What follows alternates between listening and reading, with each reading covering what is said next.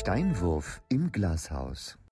Und damit willkommen zurück zur Episode 12 des allseits beliebten, zumindest bei uns beiden beliebten Podcasts Steinwurf im Glashaus. Und das ist die Follow-up-Episode, zu der die vor zwei Wochen rauskam, nämlich Harry Potter und ein Stein der Weisen. Ein Film der Kindheit, den wir auseinandernehmen und nur die positiven Dinge betrachten, die negativen kurz erwähnen, uns dann wieder von einem großen Schwall positiver Emotionen wegspülen lassen. Mir gegenüber sitzt wieder einmal der Mirko. Hallo Johannes, äh, ich freue mich, dass wir weiter abnörden können. Ähm, kurzer Einwurf, kurzer Steinwurf. Ja. Ähm, wie du dich gerade ernsthaft richtig gefreut hast, das war schön. Ähm, Das ist eine Ist große. nicht- ich habe so über zwei Folgen das zweimal korrigiert und jetzt in der dritten hast du so eine Lerndings gehabt. so so eine schöne Lernkurve, ja. Ist es nicht eigentlich Folge 13 dann? Folge Wer ist 12 Folge wird ja- 13?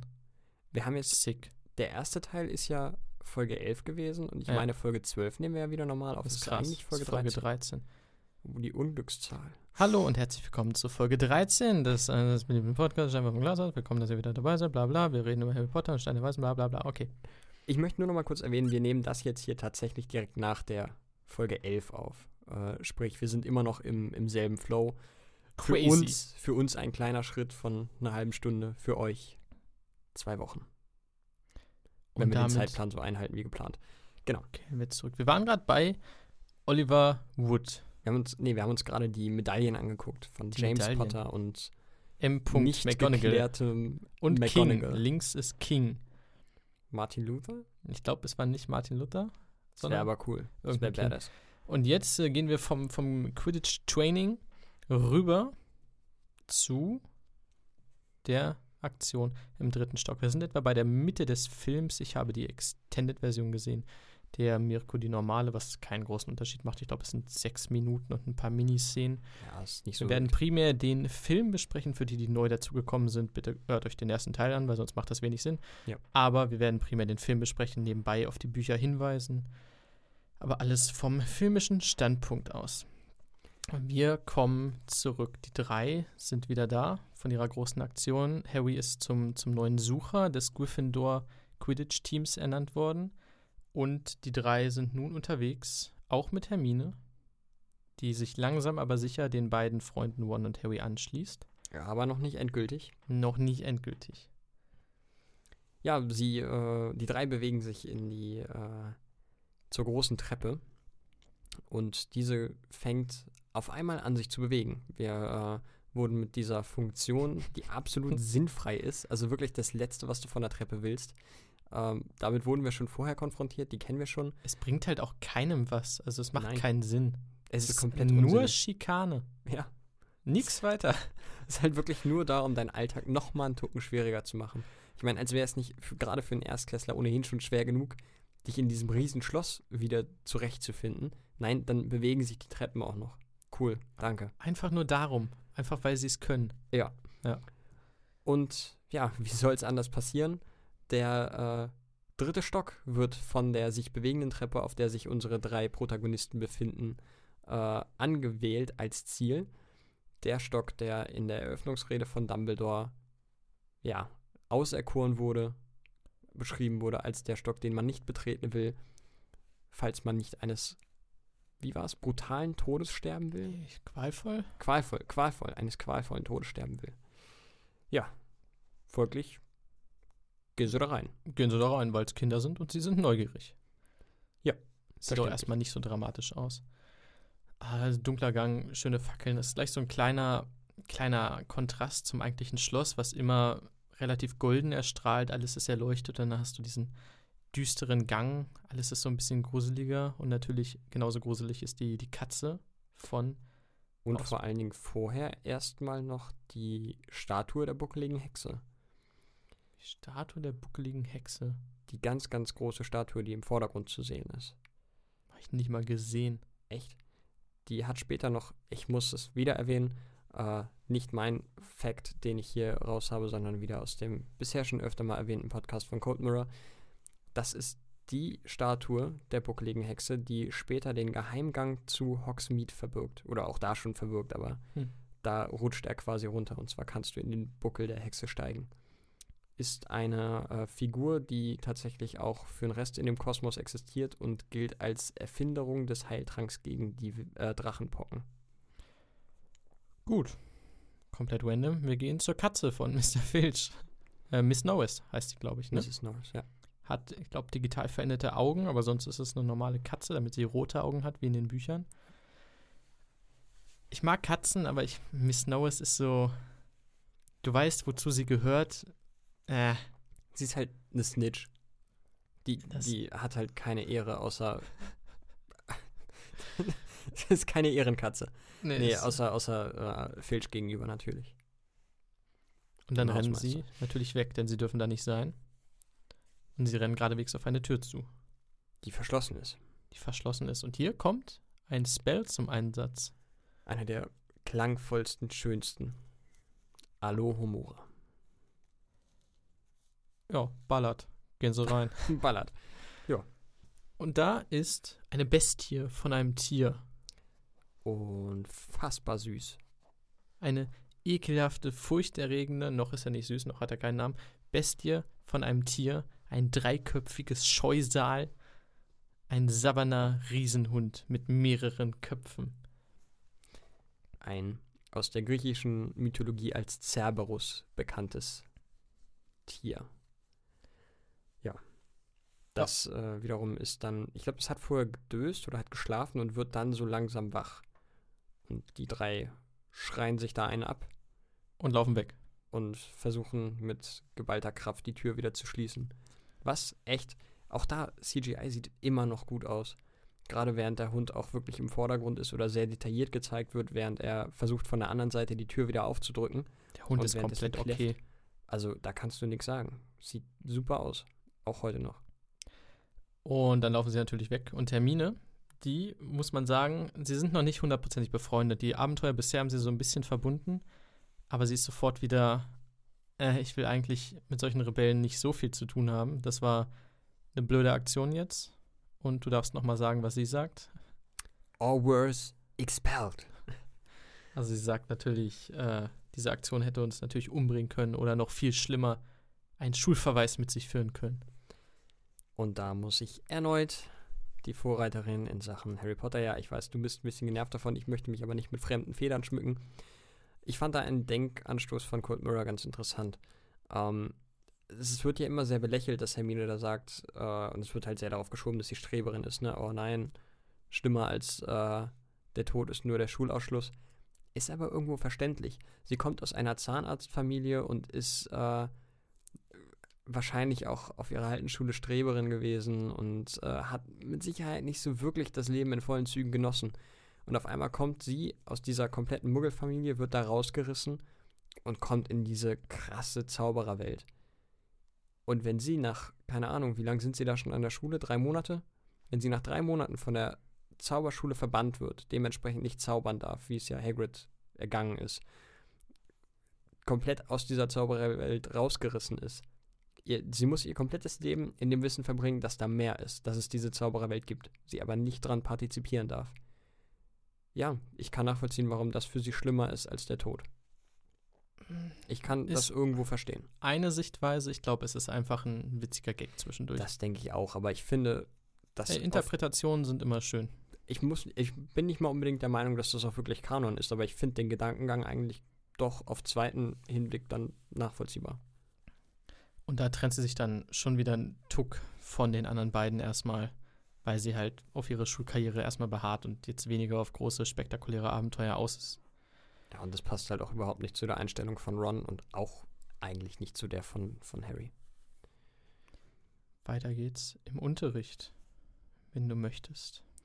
Wir haben einen sehr kleinen Lehrer, haben wir, Den- glaube ich, in der letzten Folge erwähnt, von gespielt von Warwick Davis und der heißt Phileas Flitwick, seines Name. Zeichens, absolut seines Zeichens, Hauslehrer von Ravenclaw.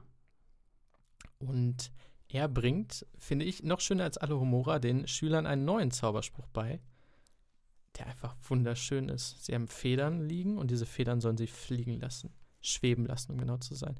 Und zwar Wingardium Leviosa.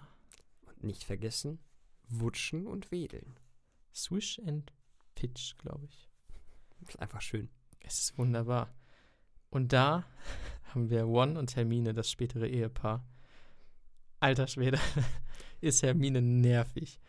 Also Hermine schafft natürlich sofort beim ersten Mal, dass die Feder fliegt und wird auch vor der ganzen Klasse gelobt. Seht euch Frau Granger an, die macht das wunderbar. Dennoch- Ron ist so ein bisschen bockig, denn Ron kann es nicht so richtig machen, denn er sagt es falsch. Er sagt Wingardium, was sagt er? Leviosa, ne? Nee, Leviosa. Leviosa, er zieht das A so lang.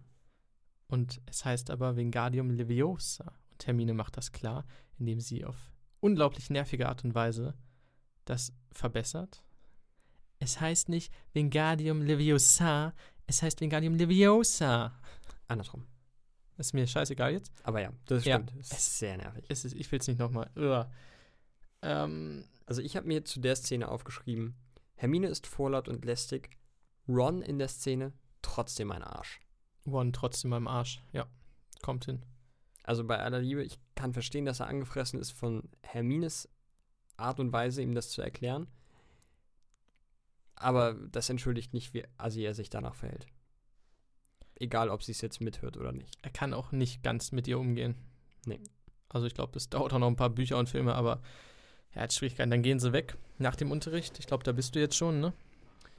Genau. Ja. Und One macht sich halt über sie lustig und nennt sie, glaube ich, Albtraum. Und sie stand aber direkt hinter ihm und rennt heulend weg. Ja, und ich denke, sie hat ja sowieso relativ schwer Anschluss. Sie hat ja keine, sie wird nie mit irgendwelchen anderen Leuten gesehen. Das heißt, die einzige Anschlussstelle an anderen Schülern, die sie hat, sind die beiden. Auch wenn sie sich ein bisschen entfernt hat nach der Fluffy-Affäre. Das klingt wie, wie irgendwie Watergate. Watergate, ja. Nach der Fluffy-Affäre hat sie sich halt so ein bisschen. Aber ich glaube nicht, dass sie. Ich meine, die sitzen ja auch in dem Unterricht wieder nebeneinander und sie kommt halt immer mal dazu. Sie ist nie von Anfang an dabei, so wirklich, aber sie kommt immer dazu und ich glaube, sie versucht da Anschluss zu finden. Und wenn du nach, wie gesagt, sie werden da wahrscheinlich schon so drei Monate an der, an der Schule sein, wenn du da dann Das ist Halloween, glaube ich sogar. Das ist sehr genau, Halloween. Das ist am 31. Oktober. Ja, sie sind genau zwei Monate dann da, denn eingeschult werden sie am 1. September. Was ganz witzig war, weil gestern habe ich den Film gesehen und das war der 1. September. Krass. Ne? Und ähm, ja, wenn du nach zwei Monaten dann glaubst, du hast zwei Freunde gefunden und dann hörst du, wie da so drüber gelästert wird, das ist schon mies. Vor allen Dingen mit 11, 12. Kinder können echt assi sein. Und es ist halt auch so, dass Hermine, das, sie macht es ja nicht mit Absicht. Also sie ist halt so. Sie, ja, ein bisschen besserwisserisch, schon ziemlich nervig, ziemlich gut, aber auch im Zaubern. Aber sie hänselt ja niemanden irgendwie aus einem Grund oder weil sie sie hänseln will oder ärgern will mit ihren Fähigkeiten. Sie ist einfach so und sie kann das nicht ändern. Und ich glaube, deswegen tut Rons Kommentar auch sehr weh. Sie hat es halt einfach nur sehr hochnäsig gesagt, aber sie wollte ihn, sie hat es ja nicht gesagt mit der Prämisse, ihn bloßzustellen, sondern auch wenn es wirklich nervig betont war und nervig gemacht wurde von ihr, sie wollte ihm ja trotzdem eigentlich nur helfen. Deswegen fehlt sie ja auch in der großen Halle beim Abendessen. Und dann grandioser Auftritt, äh, Auftritt äh, von Quirrell. Ist großartig. Was sagt er im Deutschen? Troll im Kerker? Ah, wie sagt er das? Troll in the dungeon. Unten im Kerker. Und dann sagt er, kurz bevor er ohnmächtig wird, äh, sagt er irgendwas im Sinne von, ich wollte es nur erwähnt haben oder Ja. so. Dachte, ihr solltet das wissen. Ja, genau, oder dachte, ihr solltet es wissen. Irgendwie sowas, ja. Dann wird er ohnmächtig. Was passiert ist, die Schüler geraten alle in Panik. Manche steigen einfach über ihn. Kein, es interessiert keine Sau, dass da gerade ein Lehrer ohnmächtig geworden ist. Gesicht nach vorne auf den Steinboden geklatscht. Das ist denen scheißegal. Alle wollen rausstimmen, nur Dumbledore steht auf und sagt einfach, Leute, keine Panik, alles gut. Geht in eure Zimmer, wir machen das. Da siehst du auch diese unglaubliche Autorität von Vor Dumbledore. allem ist es sofort Ruhe. Er schreit nicht, er redet einfach nur deutlich. Und das war's. Er muss keinen Zauberstab heben, er muss nichts machen, er steht auf und redet. Ja. Und die ganze Halle ist still. Wobei einmal, also im Deutschen ist es schon relativ laut. Er stellt halt, er stellt sich halt hin und sagt einmal, seid ruhig und zieht es ruhig sehr lang. Und hat halt eine Ja, deutlich tiefere Stimme, als wenn er normal redet. Und das ist schon sehr eindrucksvoll rübergebracht. Ja. Fand ich schön. Was dann passiert, die Lehrer gehen runter, Snape verschwindet in einer Hintertür. Was Harry, glaube ich, sieht. Ja. Wodurch er natürlich denkt, ah, der Snape haut schon wieder ab. Aber natürlich fällt ihnen sofort auf, Hermine ist da unten, wo der Troll ist. Genau, denn vorher gab es von, ich glaube, Neville den, ähm, den Hinweis, dass Parvati Patil, wenn oh Gott, ich nicht eine der beiden, ne? falsch liege, ähm, ich weiß nicht, oder Susan, keine Ahnung. Irgendwer hat Neville auf jeden Fall gesteckt, dass Hermine auf dem Mädchenklo ist und am Weinen ist. Da, wo im Kerker gerade der Troll lang wandert. Exakt. Und damit kommen wir zur fabulösen Trollszene. Ja, muss ich ehrlich gestehen, hat mich kurz ein bisschen schockiert, hatte ich CGI-mäßig schöner in Erinnerung. Wenn man Das eine Szene aus dem Film nimmt, die richtig schlecht gealtert ist, dann ist es der Troll. Ja. Ich liebe den Film, aber die Szene sieht nicht ganz furchtbar aus, muss ich sagen. Es gibt schlechtere CGI, aber Wenn man, ich meine, man muss sich immer noch im, im Hinterkopf behalten, das ist ein Film, der 2000 gedreht wurde, 2001 ins Kino kam. Dafür sieht es immer noch verdammt gut aus. Aber es ist halt nicht so wirklich gut gealtert. Nicht so wie viele andere Effekte. Es sieht nicht gut aus. So. Man muss ja auch an der Stelle mal dann draufdrücken. Und Ja. auch Chris Columbus sagt, ja, er ist nicht ganz zufrieden. So im Nachhinein Ja, äh, vor, allen Dingen, betrachtet. vor allen Dingen der Zeitpunkt, ab dem Harry äh, auf dem Troll reitet. Das ist übrigens eine komplette digitale Kopie von Harry. Das ist nicht das echt. sieht man auch. Das sieht man. Das sieht man aber volles Fund. Vor allen Dingen, wenn er anfängt, sich so festzuhalten an den Ohren. Wow, das ist, äh, naja. Ist keine ist hübsche halt- Szene. Dazu muss man aber Nein, sagen, abgesehen vom Troll, die Effekte alle wieder praktisch. Die, die Toiletten, die abgeräumt werden, die Waschbecken, die explodieren, weil er drauf schlägt. Alles praktische Effekte, nix CGI. Sieht schon wieder geil aus. Die Holzsplitter und so, das spürst du wiederum dann wieder. Ja. Also alles, wo der Troll im Prinzip nicht involviert ist direkt.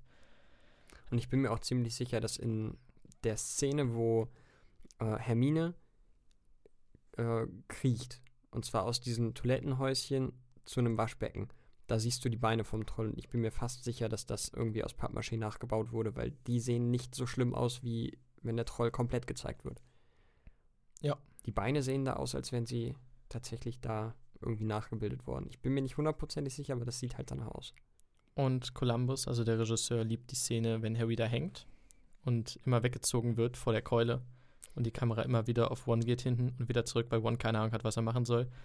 Columbus hat gesagt, er liebt diese Szene. Ja, ich finde den Dialog auch ganz cool. Und Tu Harry, was? Was denn? Irgendwas. Harry hat halt, muss man auch mal sagen, die Initiative sofort wieder ergriffen, sofort für Hermine eingesprungen. One ist noch so, ja, nicht ganz Risiko. Ja, auch weil er unentschlossen ist und vielleicht nicht die hellste Birne so am Himmel. Aber Aber am Ende rettet er den Tag. Muss man dazu sagen. am Ende rettet er den Tag, weil Hermine sich ihm gegenüber, weil sie nochmal versucht, ihm zu helfen, nochmal den Zauberspruch und so weiter, Wutschen um und diesen wählen, sagt kleinen Kreis zu schließen, kriegt er den Zauberspruch dann hin, hebt die Keule an, Keule fällt auf den Troll und er ist ohnmächtig. Zumal das ja auch echt eine Nummer ist, weil ich meine, eine Feder mit Vegadium Leviosa heben ist das eine, aber so eine fette 2 Meter Trollkeule ist nochmal was anderes. Aber wir haben ja auch gelernt, wir nicht, aber es wird im Film, glaube ich, gesagt, dass Zauber grundsätzlich stärker sind, wenn sie aus, aus einer Energie raus, Aggression, Trauer, Angst, Wut oder so, Das stimmt. dann können sie immer stärker sein. Genau. Ich muss kurz überlegen. Genau. Dann kommen nämlich schon die Lehrer. Die haben sehr lange gebraucht, die Lehrer. Wollten sich vielleicht erst noch mal sammeln für einen Angriff. Tatsächlich, ja. Aber das ergibt sogar Sinn. Lustigerweise, Dumbledore ist nicht da. Dumbledore selber jetzt nicht, nee, aber der hat als Rektor natürlich auch wichtige Aufgaben zu erledigen. Da müssen wir ein bisschen mal kurz irgendwie Papierkram. über eine Abrechnung schauen. Ist ein Troll, der durch deine Hallen streift, aber erstmal kurz. Wird das im Buch denn erklärt, wo kommt der Troll her? So ein Troll muss doch erstmal in die Schule bekommen, oder? Oder sind Ja, die das da wird erklärt. eingesperrt? Wie Quirrell. denn? Das Ja, wird ja. auch am Ende des Films erklärt. Klar, es ist Quirrell, aber wie kommt er da rein? Den hat er entweder da reingezaubert, was schwer wird. Das ist auch schon wieder so ein Argument. Ich meine, er wird einfach durch ein Tor gelassen. Okay. Also es ist halt ja, der Fokus ist ja vorher nicht so wirklich auf Quirrell, dass irgendwer außer Snape ihm irgendwie was Böses unterstellt. Vielleicht Dumbledore noch, aber eigentlich hat Dumbledore da in dem Punkt auch keine Ahnung. dass Quirrell ihn dahinter geht. Und ich denke mal, dass er das einfach. Quirrell ist fairerweise auch schon mehrere Jahre Lehrer in Verteidigung gegen die dunklen Künste. Und war vorher eigentlich kein Todesser. Er ist nur auf Reisen irgendwann bekehrt worden, als er Voldemort getroffen hat. Genau. Und die Lehrer, die reinkommen, sind einmal mehr Minerva McGonagall, dann Professor Quirrell und Snape, der sich, wie Harry scharf beobachtet, am Knie verletzt hat und blutet. Aber auch nicht zu wenig. Nicht zu wenig. Halleluja. Nö. Ah, genau. Und dann überlegen sie. Dann sind sie, glaube ich, wieder zu dritt. Und es ist, ist das in der Extended Edition oder auch in der normalen? Wo sie zu dritt den Gang lang gehen und zum ersten Mal so ein bisschen reflektieren?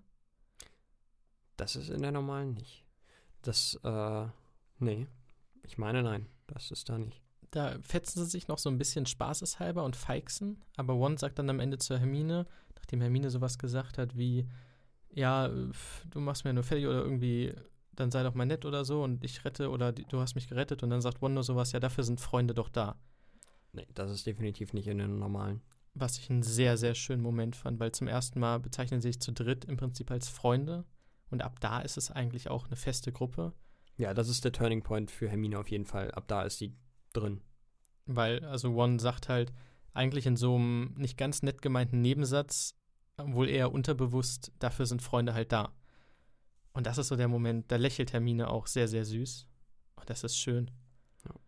Und ab dann überlegen sie halt, also Harry hat ganz klar Snape im Auge. Snape ist wohl zu dem dreiköpfigen Hund gegangen, hat sich dabei verletzt, hat den Troll wohl rausgelassen und so weiter und so fort. Snape ist der Böse. Ja. Was eine sehr kindische Reaktion ist, weil Snape hat ihn halt im Zaubertrankunterricht fertig gemacht. Oh, das muss gleich der Böse sein. Nein, Spaß. Aber schon, also für die, also für die Indizien, die er hat, ist das eigentlich Ja. die einzige. Das ist die logische Erklärung. Guck dir Snape an. Ja, ich meine, Der schreit böse. Snape ist halt auch ein Arschloch gegenüber Harry. Zumindest in den Szenen, wo er es so mit, äh, mitbekommt. Und wieso sollte er wen anders verdächtigen? Außer vielleicht Draco Malfoy. Aber der ist halt auch elf. Der kann auch nicht mal eben kurz so einen Troll in der Schule führen. Also. Und dann kommt halt auch noch dieser, dieser Hundebiss dazu, oder zumindest diese Verletzung am Bein, die ja eigentlich, wie er Auch in der Szene danach sogar- humpelt er ja noch in der großen Halle. genau vor dem Quidditch-Spiel, vor Genau. dem ersten. Ja. Ist eigentlich eine gute Überleitung. Das ist eine sehr schöne Überleitung, denn Harry bekommt ein Geschenk. Stimmt, oh, das ist so eine schöne Szene. Wie, äh, ich glaube, es ist sogar Hedwig, die ihm das Geschenk Ich bringt. meine, ja. Und zwar ist es ein äh, Nimbus 2000. Das Witzige ist, sie, der Besen ist ja verpackt. Ist offensichtlich trotzdem ein Besen. Ja. Oh, mach es auf, was könnte es sein? Das ist halt, Sowas in der Art. Ron sagt das, glaube ich, ne? Es ist sehr, sehr süß. Dann nehmen sie halt das Papier ab und es ist genau dasselbe, nur ohne Papier. Es ist sehr süß. Es ist ein Nimbus 2000. Harry guckt kurz zu McGonagall. Die Und nickt ihm sehr, sehr lieb zu. Das ist einfach schön. Es ist ein schöner Moment, weil Ja. Harry wieder ein Geschenk bekommt. Und wenn Harry ein Geschenk bekommt, dann siehst du ihm das an. Er hat nie Geschenke bekommen. Das sind Sachen, die ihn wirklich, wirklich bewegen. Ich finde ich find vor allen Dingen in dieser Szene McGonagall so, so toll. Wie sie ihm einfach nur, nur wirklich liebevoll lächelnd zunickt und Hedwig streichelt, die danach zu ihr geflogen kam. Und es wird danach nie wieder ein Wort darüber verloren, dass es McGonagall war, die ihm den Nimbus 2000 geschenkt hat.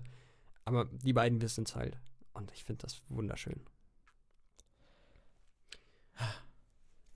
Auftritt einer meiner Lieblingscharaktere. Jetzt bin ich gespannt. Wood? Achso, ah, der war doch eben schon da. Das Ja. klang jetzt nach so einem Neuauftritt. Nee, nee. Erneuter Auftritt. Ah, okay. Äh, Wir kriegen unseren ersten First Look zu Quidditch. Der Sportart, die Rowling erfunden hat für diese Bücher. Eine Mischung aus Football, Fußball, Handball, Hockey, Polo, irgendwas Auffliegenden Besen. auf Speed. So in etwa. Ähm, da würde ich gerne zum, zum, zum Drehhintergrund kommen. Denn in Büchern, lass mich lügen, gibt es keine Türme, sondern es ist quasi ein großes Stadion mit Tribünen. Das weiß ich nicht, das kann sein. Da bin ich mir jetzt nämlich sehr sicher. Und zwar haben sie lange gegrübelt, wie sie das machen wollen, wie sie Quidditch filmen, wie sie das machen. Und sie kamen dann darauf, diese Türme zu entwerfen. Einmal, weil es cool aussieht und B, weil sie einen Hintergrund brauchen. Wenn die Besen vor einem Berghintergrund, Waldhintergrund, der Kilometer entfernt ist, fliegen, hast du keine Ahnung, wie schnell sie sind, ob sie schnell sind, wie sie fliegen. Und diese Türme bieten halt so, einen, so einen Mittelgrund im Prinzip, anhand derer man sehr gut nachvollziehen kann, wie schnell die Besen eigentlich sind, wo sie lang fliegen. Also es bietet für diese dreidimensionalen Luftaufnahmen sehr viel Orientierung für den Zuschauer, was sehr gut gelungen ist. Ähm, und das habe ich mir tatsächlich auch als extra Punkt für diese Szene, Szene aufgeschrieben. Äh, das Set sieht wunderschön aus. Das Stadion das ist, ist der Hammer. Und ich finde es absolut geil, dass sie sich insgesamt für dieses Quidditch-Spiel, bevor der Plot wirklich weitergeht, so viel Zeit genommen haben. Es wird ja erstmal sehr viel einfach nur hin und her gespielt, bevor irgendwas wirklich Relevantes passiert. Aber ich fand es schön, dass sich dafür so viel Zeit genommen wurde. Auch im normalen Film. Und, was wollte ich gerade erzählen? Vorher noch der Gang der Mannschaft zum Feld kurz bevor, also quasi im Spielertunnel noch. Finde ich sehr schön, den Dialog zwischen Oliver Wood und, und Harry. Wo Harry dann, ich glaube, wie war das? Ich glaube, Wood fängt an und sagt ihm so, ja, bist du, bist du irgendwie nervös? Und er sagt, ja. Ja, ja, ist normal. Das war bei mir auch beim ersten Mal so. Und dann fragt Harry so, ja, wie lief's denn? Boah, ich kann mich nicht erinnern. Ich wurde nach zwei Minuten vom Klatscher getroffen, bin dann im Krankenhaus aufgewacht. Und du siehst nur, wie Harry bleich wird. Und, oh fuck. und, und Wood guckt den nicht nochmal an und sagt irgendwie so, ey, Spaß, sondern nee, das lässt er einfach so stehen und dann gehen sie raus. So. Naja, er ist zwar Team-Captain, aber pädagogisch war das eher nicht, nicht wirklich wertvoll. Wahrscheinlich nicht. Trotzdem sieht das Spiel hammermäßig aus. Ich finde, was sie gemacht haben, die Aufnahmen natürlich alle am Greenscreen, sehr schwierig die Bewegung und sonst wie alles einzufangen, alles später zusammenzufügen. Aber die Art und Weise, wie Quidditch aussieht im Film, ist spektakulär gut gealtert. Ja. Alle Luftkämpfe, Zweikämpfe, wie sie um die Türme rumfliegen, was übrigens auch ein Punkt ist. Sie haben, sie fliegen nicht nur in der Luft rum, sie haben was, wo sie so ein bisschen rumfliegen können und was Orientierung gibt. Aber es sieht phänomenal aus. Und zeigt auch nochmal, was für ein wirklich brutaler Sport das ist. Denn es gibt Gleichberechtigung im Quidditch. Und ja, die Jungs boxen auch die Frauen runter. Ja, stimmt. Und hier kommt eine meiner absoluten Lieblinge im gesamten Harry Potter-Universum zum Einsatz: Angelina Johnson. Ist das die, die äh, in den Turm gedrängt wird und dann unten genau. aufklatscht? Aber davor Gut. macht sie, glaube ich, noch ein Tor. Ja, ich meine auch ich kann gar nicht sagen, warum. Im zweiten Harry Potter-Spiel habe ich sie, glaube ich, gerne gespielt. Konnte halt das, was alle anderen konnten. Es ist so eine Eigenart von mir, gewisse Dinge einfach zu mögen und ich mag Angelina Johnson. Ich glaube, sie hat so etwa 40, 30 Sekunden Screentime in der gesamten Saga. Naja, sie hat, glaube ich, im fünften Teil. Ja, Doch, eben. Im, im fünften oder sechsten Teil hat sie nochmal. Da wird sie von Fred, glaube ich, zum, zum Tanz aufgefordert. Nee, das meine ich nicht. Ich meine, sie ist eine von denen, die äh, eine dieser, doch, das ist der sechste Teil, der Halbblutprinz. Sie kriegt doch ein Paket und hat dann da irgendwie einen verwunschenen Gegenstand, der eigentlich als Anschlag auf Dumbledore gedacht ist, den auch? sie okay. aus Ja, dann gebe ich ihr mal eine Minute Screentime insgesamt. Ich glaube zumindest, dass sie das ist. Vielleicht ist sie das auch. Angelina Johnson, mein, einer meiner persönlichen Lieblinge. Ist aber im Buch zwar auch ein Nebencharakter, aber jetzt, die kommt schon öfter mal vor. Zwangsläufig, weil sie halt auch im Team ist. Und wir haben äh, die triumphale Musik. Wie immer, wenn Großes passiert, haben wir die Musik. Und die habe ich auch extra separat für die Szene nochmal aufgeschrieben. Ja, die ist absolut geil. Mit den Fanfaren ist es einfach ein, ein Triumph des Sports. Du merkst, es ist ein großes Event. Was du merkst, da passiert. das ist epochal. Und ich finde es schön, wie, wie die ganzen Lehrer auch diesem Sport, bei diesem Sport mitfiebern. Jeder ist dabei. Alle sind da. Dumbledore sitzt da, Hagrid ist da, Argus Filch steht bei den Slytherins und jubelt mit. Da dachte ich zuerst, ist ja voll parteiisch, aber Hagrid, der Wildhüter, steht bei den Gryffindors und jubelt genauso mit. Absolut. Also sind alle krass parteiisch. Ja. Aber das ist auch schön. Und wie Filch, das fiel mir genauso auf, wie die Slytherins ein Tor machen, einen Punkt machen, zehn Punkte, und Filch einfach jubelt, als gäbe es keinen Morgen mehr. Glaube ich, das, das einzige Mal in der ganzen Sage, wo du ihn glücklich siehst. halt, wenn die Slytherins zehn Punkte machen. Ganz kurz, Columbus hatte keine Ahnung, wie Quidditch geht. Es war ihm auch viel zu kompliziert. Er hat die Bücher dreimal gelesen, er hat es nicht verstanden. Mhm. J.K. Rowling hat ihm mehrere Tabellen gegeben mit allen Regeln, Punkten, Sachen, die, er sich die merken muss. Im absolut positiven Sinn. Ähm, und es ist ein Bullshit-Sport. Also sorry, wenn ein Ding 10 Punkte zählt, der Schnatz zählt 150 und das Spiel ist instant vorbei. Alter, warum soll ich denn Punkte machen? vor allem das Ding ist, ähm, das ist halt auch wirklich der, das einzige Ziel. Selbst als Wood Harry erklärt, wie Quidditch funktioniert im, im Schlosshof, sagt er, wenn du den Schnatz fängst, haben wir gewonnen. Er sagt nicht, ja, wenn wir irgendwie mit 160 Punkten zurückliegen oder 170 Punkten, halt dich nochmal zurück, lass uns nochmal ein paar Tore schießen, sonst haben wir verloren. Nee. Dann war es aber auch kein gutes Spiel. Nee, aber ne, die, die Chance gibt's ja. Ja, ja, aber Aber ja, Snitch ist so ein bisschen OP. ist Schnatz. nicht gebalanced. Wir müssen nochmal noch mal patchen. Ähm, genau, wir haben natürlich Gryffindor gegen Slytherin, keine Frage, weil ist Hufflepuff El und. Ravenclaw kommen später noch in den anderen Teilen. Ähm, du hast jetzt erstmal diese große Fehde, im Prinzip Harry Potter gegen Draco. Draco hier noch nicht im Spiel, aber sehr prominent auf der Tribüne, wie er Slytherin anfeuert. Du hast diesen ekelhaften, jetzt habe ich seinen Namen vergessen, den hatte ich vorhin noch mit den Zähnen. Äh, der hat ganz schiefe Zähne. Ja, der äh, ist, glaube ich, der Team-Captain der Slytherins. Genau, vorhin hätte ich dir seinen Namen noch sagen können. Marcus Flint? Flint, Flint war's. Flint. Widerlicher Typ. Absolut. Dem siehst du auch schon an, dass er böse ist. Ja. Was eigentlich echt Sünde ist, weil vielleicht ist das wie, wie hier Vernon, Vernon Dursley. Einfach ein, ein super netter Typ, aber der ist da halt sofort Arsch. Und er schießt ja auch Hollywood vom Besen. Also Da, da, spätestens da habe ich ihn gehasst. Weil, bei Hollywood großen, äh, großes Glück hat, denn er fliegt ja durch den Ring durch, landet wieder auf seinem Besen und wird dadurch noch abgefangen. und landet dann aber trotzdem noch so ein, zwei Meter Ja. äh, Full Face im Sand. Wo, was ich auch geil finde, der landet im Sand kurz danach hier Angelina Johnson, die, also Nummer eins, sie wird in einen Stahlturm gedrückt, fällt mehrere Meter tief mit dem Gesicht zuerst auf den Boden Prallt dabei aber immer wieder noch gegen das Gerüst, während sie runterfällt. Und kein Lehrer kommt mal auf die Idee zu sagen, ey Leute, kurz mal Abpfiff, spielt einen Ball ins Aus, vielleicht mal kurz gucken, Verletztenpause. Nö, das ist, äh, nö. Ey, Quidditch-Regeln, ne? Erstmal einfach weiterspielen. Wenn vorbei ist, ist vorbei. Schon sehr martialisch. Dann sieht Harry endlich den Schnatz, kann ihn aber nicht holen, weil sein Besen plötzlich verrückte Sachen macht. Das ist wie mit meinem kleinen Skoda, wenn ich hier durch die Gegend fahre. Und dann, Und einparken will, dann fährt er auf einmal mit 180 durch die Stadt. ähm, nee, er wird offensichtlich von einem Zauber aufgehalten, der ihn runterwerfen will. Jetzt entdecken Hermines und Rons scharfe Augen natürlich auf der Tribüne. Snape. Snape, der am Murmeln ist und den Blick gebannt auf Harry richtet. Denn in diesem Fall, später wird es ein bisschen aufgelockert, kann der Zauber nur bestehen, wenn der Blickkontakt quasi beibehalten wird. Und Snape hat dauerhaft Blickkontakt, murmelt die Worte. Blinzelt, glaube ich, nicht mal. Ich glaube, genau. Und äh, Harrys Besen macht halt verrückte Sachen und Harry versucht sich irgendwie noch festzuhalten.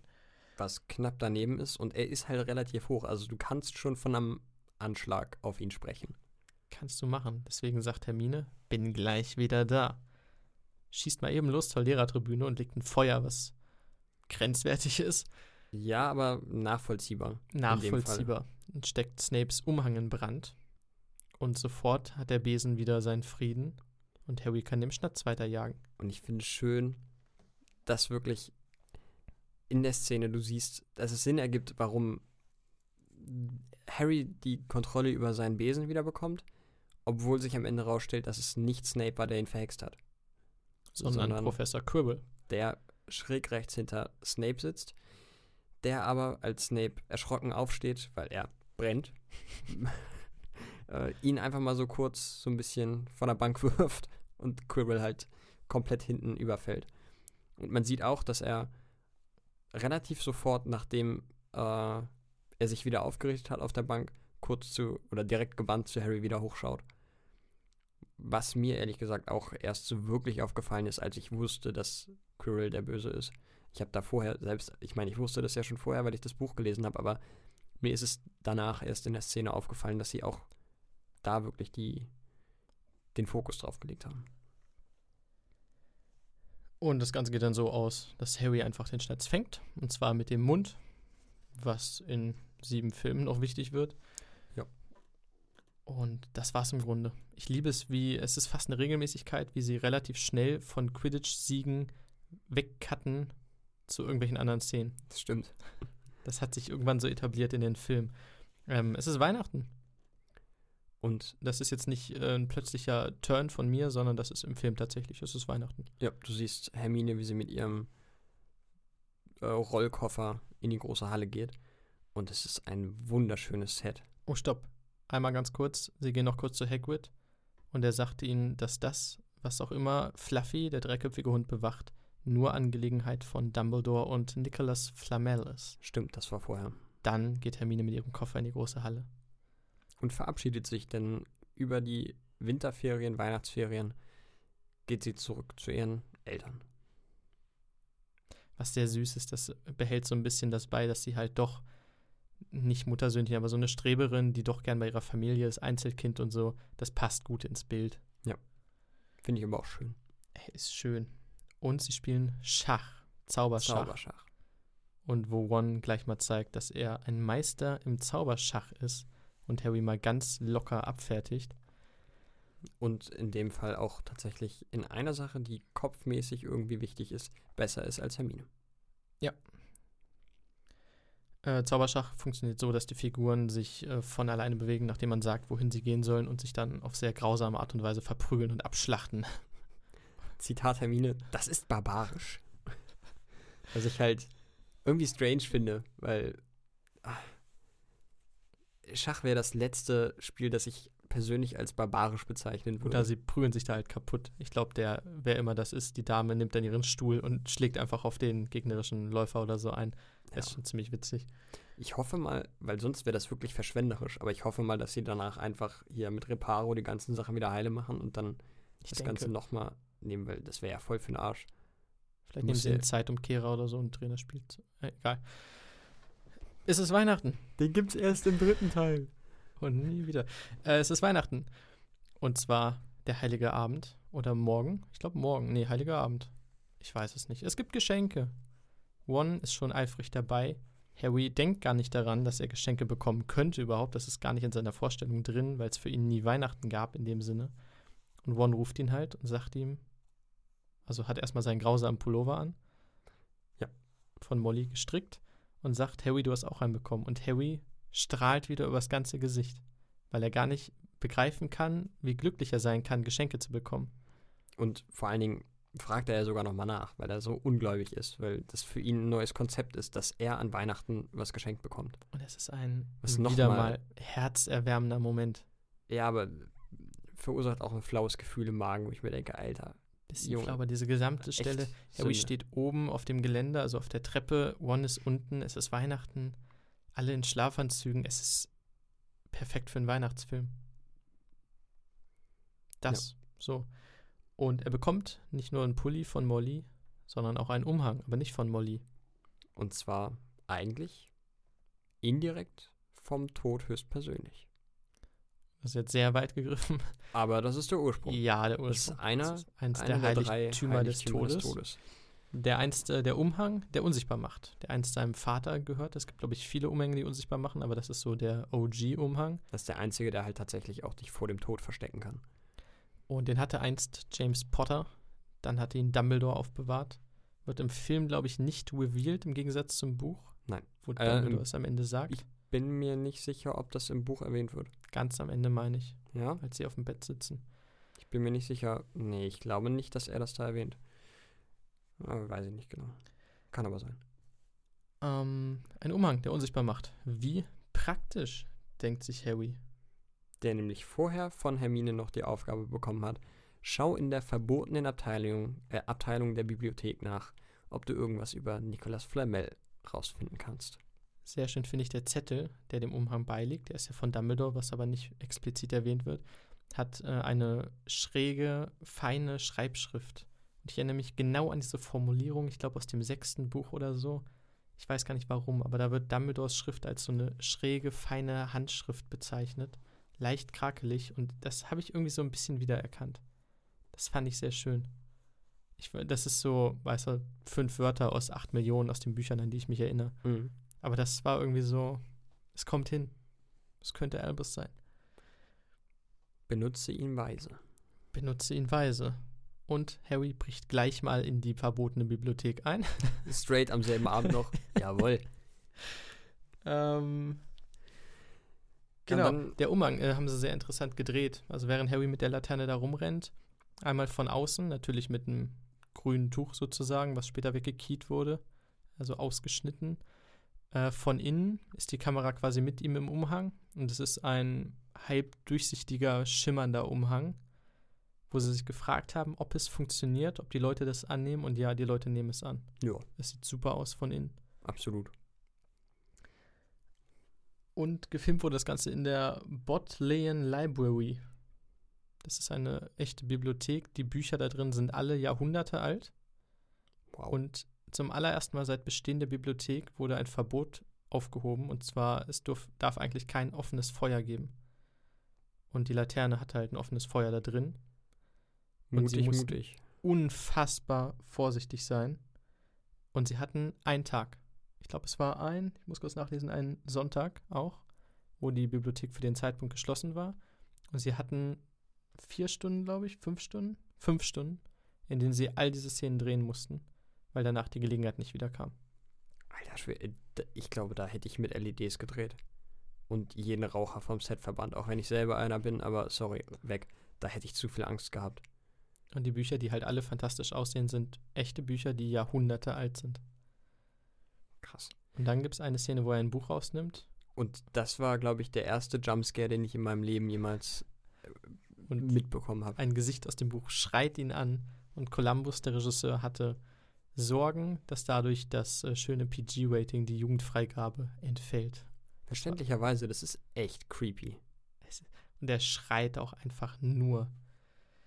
Und vor allen Dingen dieses, wenn das zuklappt, dieses sogar noch so gedämpfte Schreien. Er hört ja nicht auf.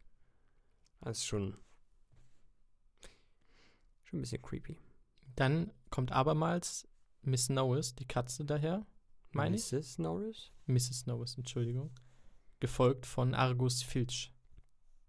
Der übrigens ein wunderbarer Schauspieler ist. Ja, auch in Game of Thrones. Wirklich, wirklich fantastisch. Und in Afterlife mit von und mit Ricky Gervais. hat eine großartige Mimik. Ja. Also in dem Teil hast du ihn, manchmal liebst du ihn in anderen Rollen. Er hat ein Gesicht, was sehr viele Dinge kann. Ja. Ähm, Und genau. vor allen Dingen wird er aber auch seit 20 Jahren nicht älter. Ich glaube, der ist auch an so einem Punkt, wo er sehr alt ist und dann wirst du auch einfach nicht älter. Ja, Du alterst so äußerlich, aber dann stopp und dann ist halt auch erreicht. Ab dann bist du halt so und so alt. ja, das kann ich mir gut vorstellen bei ihm, ja. Harry flüchtet natürlich, findet nichts über Nicholas Flamel, rennt weg mit seinem Tarnumhang und rennt fast in Professor Quirrell und Severus Snape rein. Und ließ vorher vor allen Dingen noch seine Öllampe fallen, die Filch dann findet. die scheppernd zu Boden geht und später von Filch gefunden wird. Und was dann kommt, also Snape bedroht Quirrell, dass er sich entscheiden soll, auf welcher Seite er steht und wenn er ihn nochmal erwischt, bla bla bla. Und ahnt aber, dass irgendwas um ihn herum ist, was Harry im Tarnumhang ist. Und das fand ich als Kind, eine der wenigen Szenen, an die ich mich erinnere, als ich den Film als Kind gesehen habe, extrem gruselig. Dass Snape quasi direkt logischerweise in die Kamera guckt, denn die Kamera ist zu dem Zeitpunkt Harry unter dem Umhang Ja. Und nach ihm greift und nur um Haaresbreite verfehlt. Vor allen Dingen auch, wie, wie er langsam die Hand ausstreckt und dann auf einmal so wirklich und einen einem genau Ruck. anguckt. zieht. Das ist schon. Sehr unangenehm. Ja. Und dann kommt aber Filch angerannt, löst die Situation auf, in der Snape Quirrell bedroht und sagt, da ist ein Schüler in der verbotenen Abteilung. Und es ist, als sprinten alle los. Man stellt sich vor, rote Alarmglocken schrillen überall. Sofort komplett Shutdown. Ja. Es gibt nichts Schlimmeres. Das war wirklich Emergency, Alter. Und Harry rennt weg. In einen weiteren Raum. Von ihm siehst du tatsächlich nur noch, wie sich die Tür schließt. Beziehungsweise von ihm direkt siehst du gar nichts, denn er ist ja noch unter dem Tarnumhang. Er ist unter dem Tarnumhang und ist in einem leeren Raum, wo nur ein Spiegel steht. Ja, in deiner Version, du hast ihn auf Englisch geguckt. Eriset? Eriset. Eriset. In meiner Version der Spiegel Nerhegeb. Kommt auf selbe hinaus, wenn wir es umdrehen. Wir können es beide sagen. Meins ist Desire. Meins ist Begehr. Kommt auf selbe hinaus, wie gesagt. Und wieder, wie beim Stein der Weisen, am Anfang hast du den musikalischen Cue. Du hast die wirklich große Musik, die dir sagt, hier ist wieder was Krasses im Gange. So. Das kommt wahrscheinlich später noch, das ist wichtig. Dieser Spiegel, der hier in der Ecke steht, dieser alte, leicht mit Spinnenweben übersäte Spiegel, der ist krass. Vor allen Dingen in einem leeren Raum, wo sonst einfach nichts ist. Und Harry geht natürlich hin. Harry ist neugierig, sucht sich mal, äh, guckt einfach mal, was der Spiegel so bietet. Und hast du dir die Mühe gemacht, zu übersetzen, was oben an dem Spiegel steht? Nein. Schade, ich schon. Na? Da stehen die Worte Stada em oit ube gafto oit on vosi. Mit einem russischen Akzent.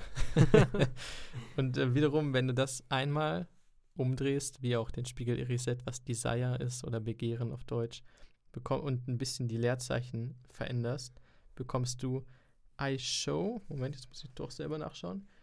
Ähm, I show not your face, but your heart's desire. Hm. Ich zeige nicht dein Gesicht, sondern das, was dein Herz begehrt. Das steht halt kryptisch oben auf diesem Spiegel drauf. Und wird von Dumbledore, glaube ich, kurz später auch fast wörtlich nochmal so gesagt. Denn in dem Spiegel sieht Harry nicht nur sich selber, sondern auch Lily und James Potter, die ihn in einem sehr schönen Moment anlächeln. Und ich habe im ersten Teil dieses Podcasts, ersten Teil dieser Folge, gesagt, dass die für mich persönlich traurigste Szene noch kommt und das ist sie.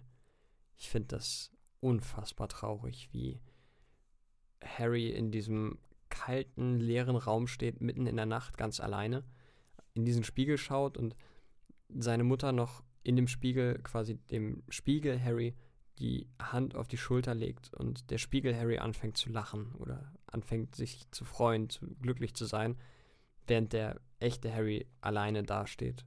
Das fand ich so unfassbar traurig. Das fand ich als Kind schon traurig und ich finde es auch heute noch traurig.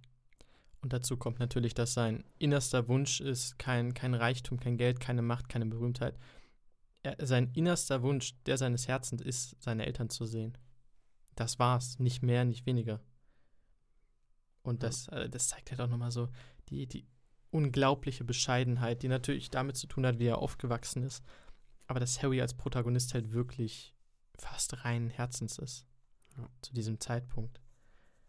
Und das wird natürlich dadurch deutlich, dass er sofort One holen möchte, um ihm seine Eltern zu zeigen, weil er selten so begeistert von etwas war, so euphorisch, dass er endlich seine Eltern gesehen hat. Zumal er ja die Funktionsweise des Spiegels bisher noch nicht versteht.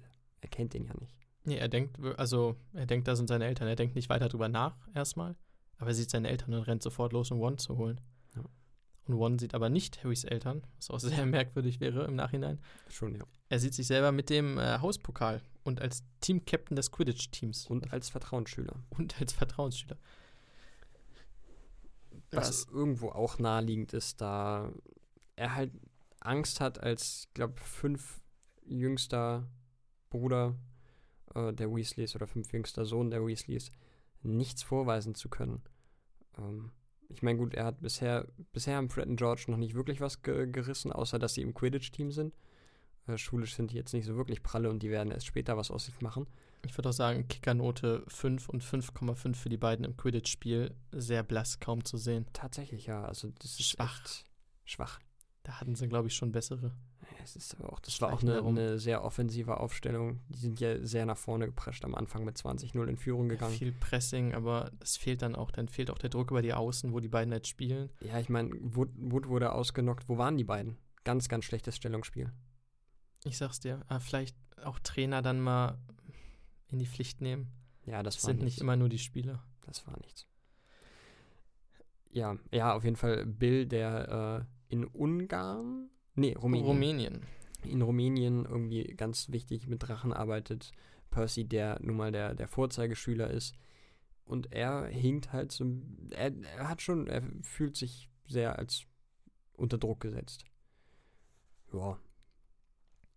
Kann ich denn verstehen.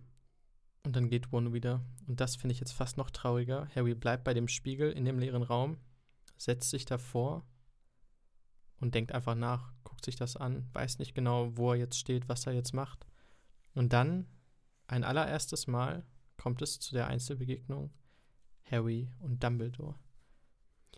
Und Harry im ersten Moment natürlich komplett geschockt. Denn die Schüler dürfen nachts nicht außerhalb des Gemeinschaftsraums sein, dürfen nicht durch die Schule wandern.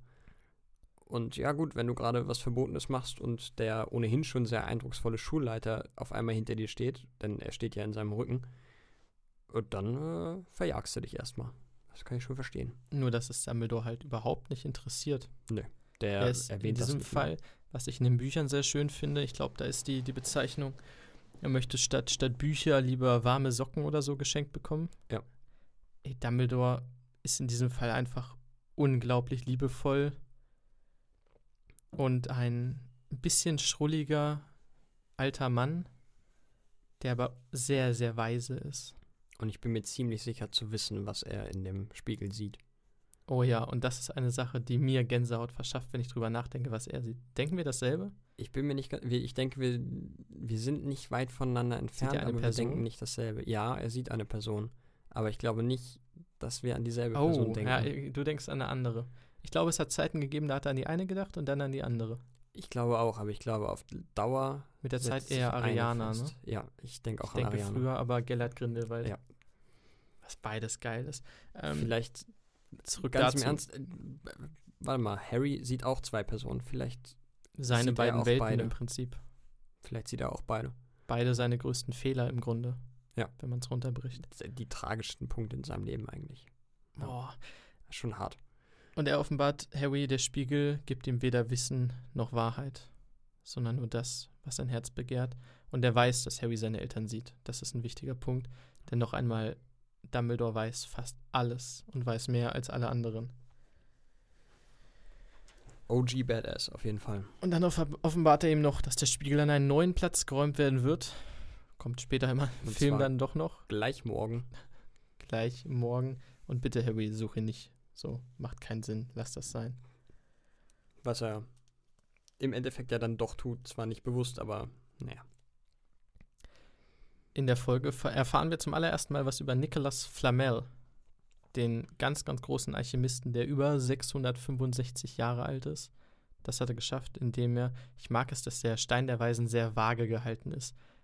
Den hat er entworfen, diesen Stein, hat er irgendwie gemacht und der kann unter anderem ein Lebenselixier machen, was sein Leben verlängert.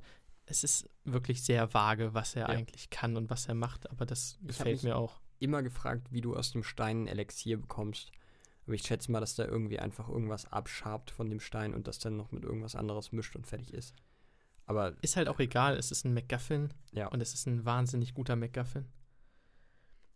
So, Nicolas Flamel erfahren zum ersten Mal und Hagrid bestätigt ihn in seiner unnachahmlichen Art. Oh, das hätte ich nicht sagen sollen. Hätte ich das mal nicht gesagt. I should not have said that. Äh, dass es Rätsel gibt, die den Stein quasi beschützen und dass Snape ihn auch beschützt. Was Harry aber nicht glauben mag.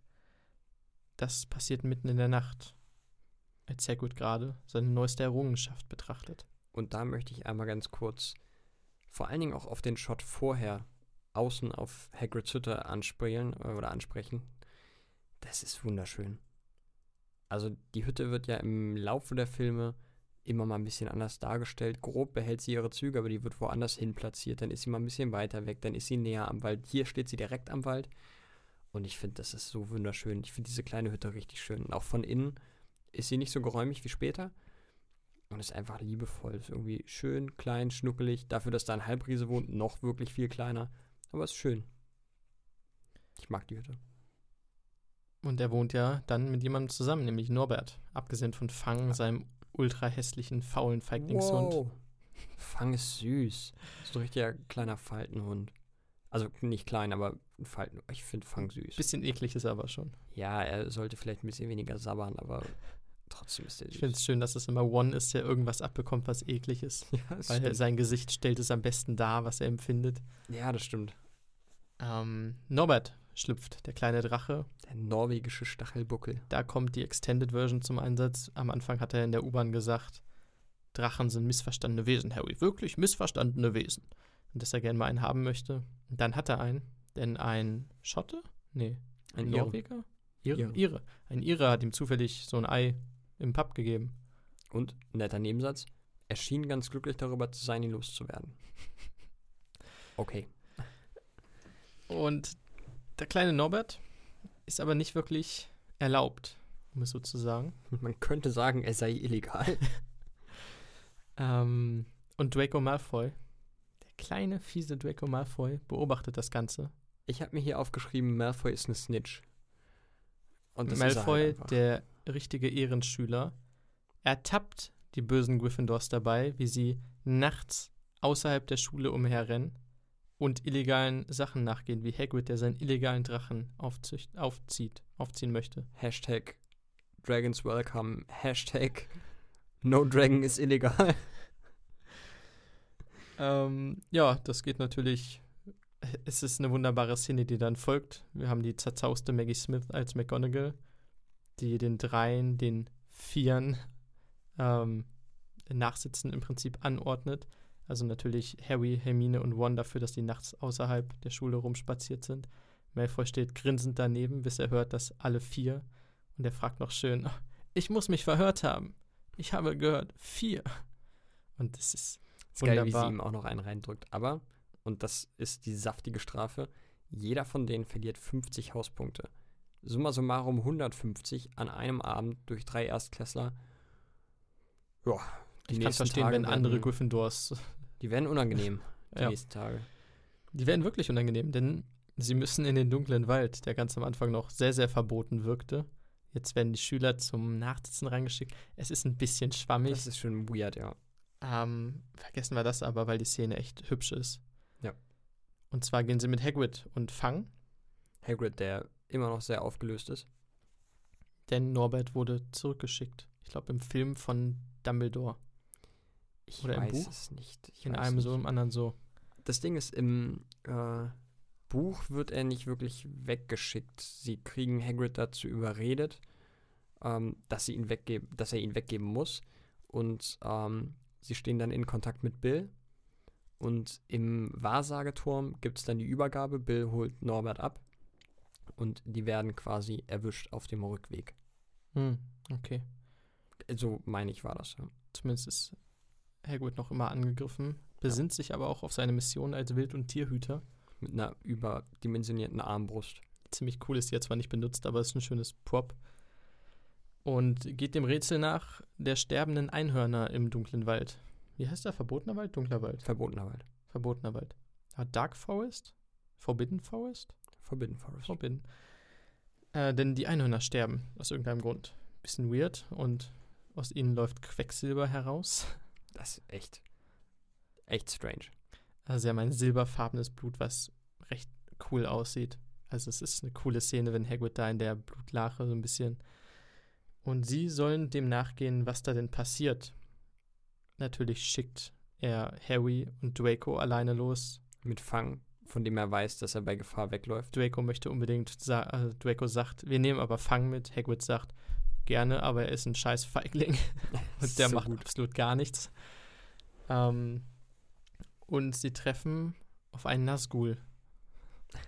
Auf einen fliegenden schwarzen Umhang mit einer dunklen Macht darin, der sich an einem Einhorn gütlich tut. Und ich finde so geil, wie er, wie er nicht wirklich aufsteht, sondern wie er halb schwebt. An Fäden gezogen. Ja? Der, der Anfang der Szene im Wald wurde in einem echten Wald bei London gedreht. Oh. Wenn sie zu der Stelle kommen, wo das Einhorn liegt, diese kleine Lichtung, das ist in einem Studio und Das Set. finde ich, sieht man sogar. Das ist das Einzige, wo du siehst, diese, als er in diese, in dieses kleine Loch mit den Wurzeln fällt. Ich finde, da sieht man, okay, das ist ein Set. Was gar nicht mal negativ ist. Also es ist Nein, mein Gott. übrigens wirklich ein Riesenset. Also es ist ein kleiner Wald, den die aufgebaut und bemalt haben da. Die, die Flüssigkeit übrigens von den Einhörnern, auch die läuft ja dann dem, dem Geschöpf, was das Einhorn leer saugt, runter. Das ist grüne Flüssigkeit, weil sie keinem Schauspieler Quecksilber in den Mund tun wollten. Und das die einzige Flüssigkeit ist, die so eine Konsistenz oder Form oder Farbe hätte. Deswegen ist es einfach grün und wurde später quasi reingekiet. Ach, krass. Also das ist digital. Ähm, was du gesagt hast, dieses Aufstehen, das ist wirklich mit Fäden. Also das ist ein Schauspieler, der erst halt gekrochen ist und dann wurde er an Fäden aufgerichtet, was richtig cool das aussieht. sieht schon richtig badass aus. Und Ich- creepy, dafür, dass es ein Kinderfilm ist. Nochmal erwähnt. Und creepy. Ich persönlich finde aber dafür, dass es die erste Begegnung mit Voldemort ist, ist es ein bisschen flach. Geht das aber, war so weil du mein nicht, Eindruck. Geht aber, weil du nicht weißt, dass es Voldemort ist. Aber ja, gut, das ist richtig. Aber wenn du es weißt, fühlt es sich so ein bisschen, das hätte größer sein können. Aber es war auch im Film nicht größer. Äh, Quatsch, Im im, Buch. Es macht auch Sinn, weil Voldemort halt fast tot ist. Ähm, ich glaube, der Zentaure, Zentaur, Firenze. Firenze rettet dann Harry. Draco ist natürlich weggesprintet, Fang sowieso. Was ziemlich cool ist, weil Draco kann dieses cocky, oh, ich bin tapfer, ich gehe vor, ich habe die Lampe und dieses, ich gehe hier weg, es ist mir alles egal. Ich bin sowas von Feigling. Diesen Turn kann er sehr, sehr gut. Ja. Das macht großen Spaß. Äh, Harry wird gerettet vor Voldemort ähm, von Firenze. Da möchte ich einmal kurz einhaken, denn im Buch ist es so, dass ähm, die sich erstmal. Sie haben einen Zauberspruch, den sie, den sie, wo sie quasi wie so eine Art Leuchtfeuer was in, in den Himmel schießen und das wäre dann quasi bei Gefahr. Und erst ist es so, dass ah, ich weiß nicht mehr, wie genau das Team ist. Auf jeden Fall ist Malfoy eigentlich erst mit wem anders unterwegs. Und Harry ist mit Hagrid und ich glaube noch wem unterwegs. Und da treffen sie vorher schon einen Zentauren oder zwei Zentauren. Einer davon ist Firenze und die unterhalten sich so ein bisschen. Und Firenze sagt dann genau das gleiche wie der Zentaur vorher und sagt dann irgendwie so, ja, der Mond ist hell heute Nacht. Und ne, es sind halt äh, auch schon mal Foreshadowing dafür, dass es Astronomen oder Astrologen sind. Ähm, er wird ja später dann noch Lehrer im Wahrsagen. Und äh, das fand ich im Buch sehr, sehr schön, wie die sich wirklich unterhalten haben, wie du dann merkst, okay, äh, Hagrid ist mit den ganzen Bewohnern des Waldes irgendwie befreundet. Und äh, jeder kennt ihn, die halten ein bisschen Smalltalk. Dann ist es halt so, dass äh, dieses Leuchtfeuer geschossen wird, Harry allein gelassen wird. Ich weiß nicht, ob er bei Firenze gelassen wird oder ob er wirklich allein gelassen wird. Ähm, Hagrid sprintet weg und danach ähm, tauschen die dann Gruppen und dann geht es so weiter wie im Film. Aber das ist halt eine Szene, die im Film auch wieder verständlicherweise, warum sie das nicht mitgenommen haben, aber das fand ich im Buch ganz schön. Es zieht sich ja auch durch, also die Zentauren nehmen nie eine wirklich große Rolle ein. Ja, außer im, am Ende des fünften Teils. Aber auch da ist keine wirklich, keine Charaktertiefe, sondern es ist halt eine Szene, aber sie ziehen sich jetzt nicht durch die Bücher als wesentlicher Bestandteil der Welt. Ja. Also es ist eigentlich ähm, schon fast das Relevanteste, was Firenze dann da am Ende Tatsächlich. Macht. Und es ist auch schön dann abgefangen, wenn du das sagst, dass Hagrid mit allen da d'accord ist, weil er sagt ja auch, glaube ich, zu Firenze, nee, zu Harry, hast du Firenze kennengelernt oder so. Ja. Ähm, man sieht, die kennen sich so, die verstehen sich, da ist alles. Genau. Okay. Äh, Voldemort wird dann natürlich verscheucht. Da muss man natürlich zusagen, Voldemort ist zu dem Zeitpunkt fast tot. Versucht sich irgendwie am Leben zu halten. Wie er selbst sagt, einfach nur ein Parasit, Parasit und das Einhornblut kann dein Leben verlängern, auch wenn du dem Tod sehr, sehr nah bist. Allerdings wirst du verflucht, wenn du Einhornblut trinkst. Es ist nur ein halbes. Leben, ein verfluchtes Leben. Genau. Ja, das, das rahmt es sehr gut ein, dass Voldemort halt wirklich ein, ein Schatten seiner selbst ist, wenn man so will. Und genau, dazu wollte ich noch sagen, äh, der Centaur ist komplett digital. Also das sieht man. Das sieht man, aber es sieht trotzdem nicht so schlecht aus. Hat sich gut besser gehalten. als der Troll. Sie hatten, alles ist besser als der Troll.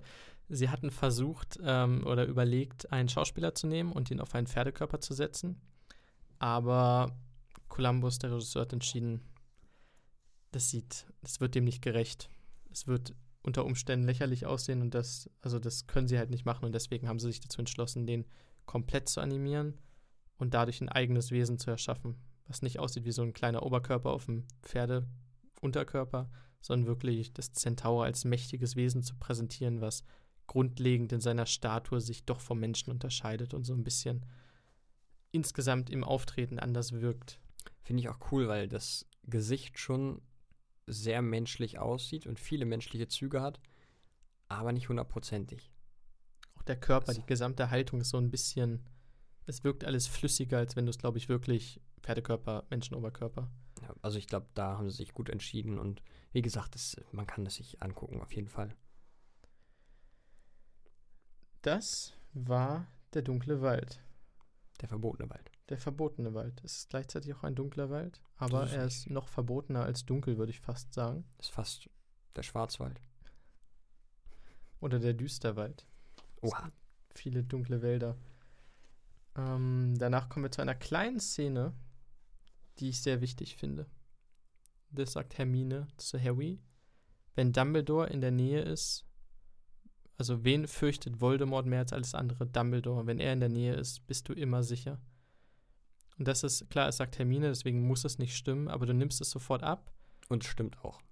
Und ab dem Zeitpunkt, also Dumbledore ist der OG-Magier, das merkst du spätestens ab da, Und diese bloße Aussage, wenn Dumbledore in der Nähe ist, kann Voldemort dir nichts tun, da fürchtet sich Voldemort. Daran merkst du diese, diese Macht, die, die Power, die Dumbledore in sich hat und was Dumbledore eigentlich ist, wenn Voldemort ihn wirklich fürchtet. Und es zieht sich auch bis zum Ende durch. Wann traut sich Voldemort das erste Mal so wirklich auf Dumbledore zuzugehen? Es ist einmal und da wird er im Prinzip Nee, in Teil 5 am Ende. nee, da geht nicht Voldemort auf ihn zu. Gut, aber er nimmt das Duell an, er flüchtet nicht sofort. Ja, aber ich würde das aktive auf ihn zugehen eigentlich nur bei der Öffnung des Grabes für den Elderstab sehen. Dann traut er sich immerhin. Und da traut er sich. Und vorher greift er auch Hogwarts nicht an.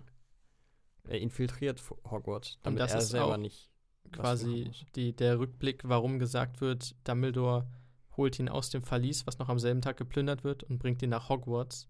Weil Hogwarts ist da, wo Dumbledore ist, und nirgendwo kann dieser Stein der Weisen sicherer sein als bei Dumbledore, wenn Voldemort ihn will.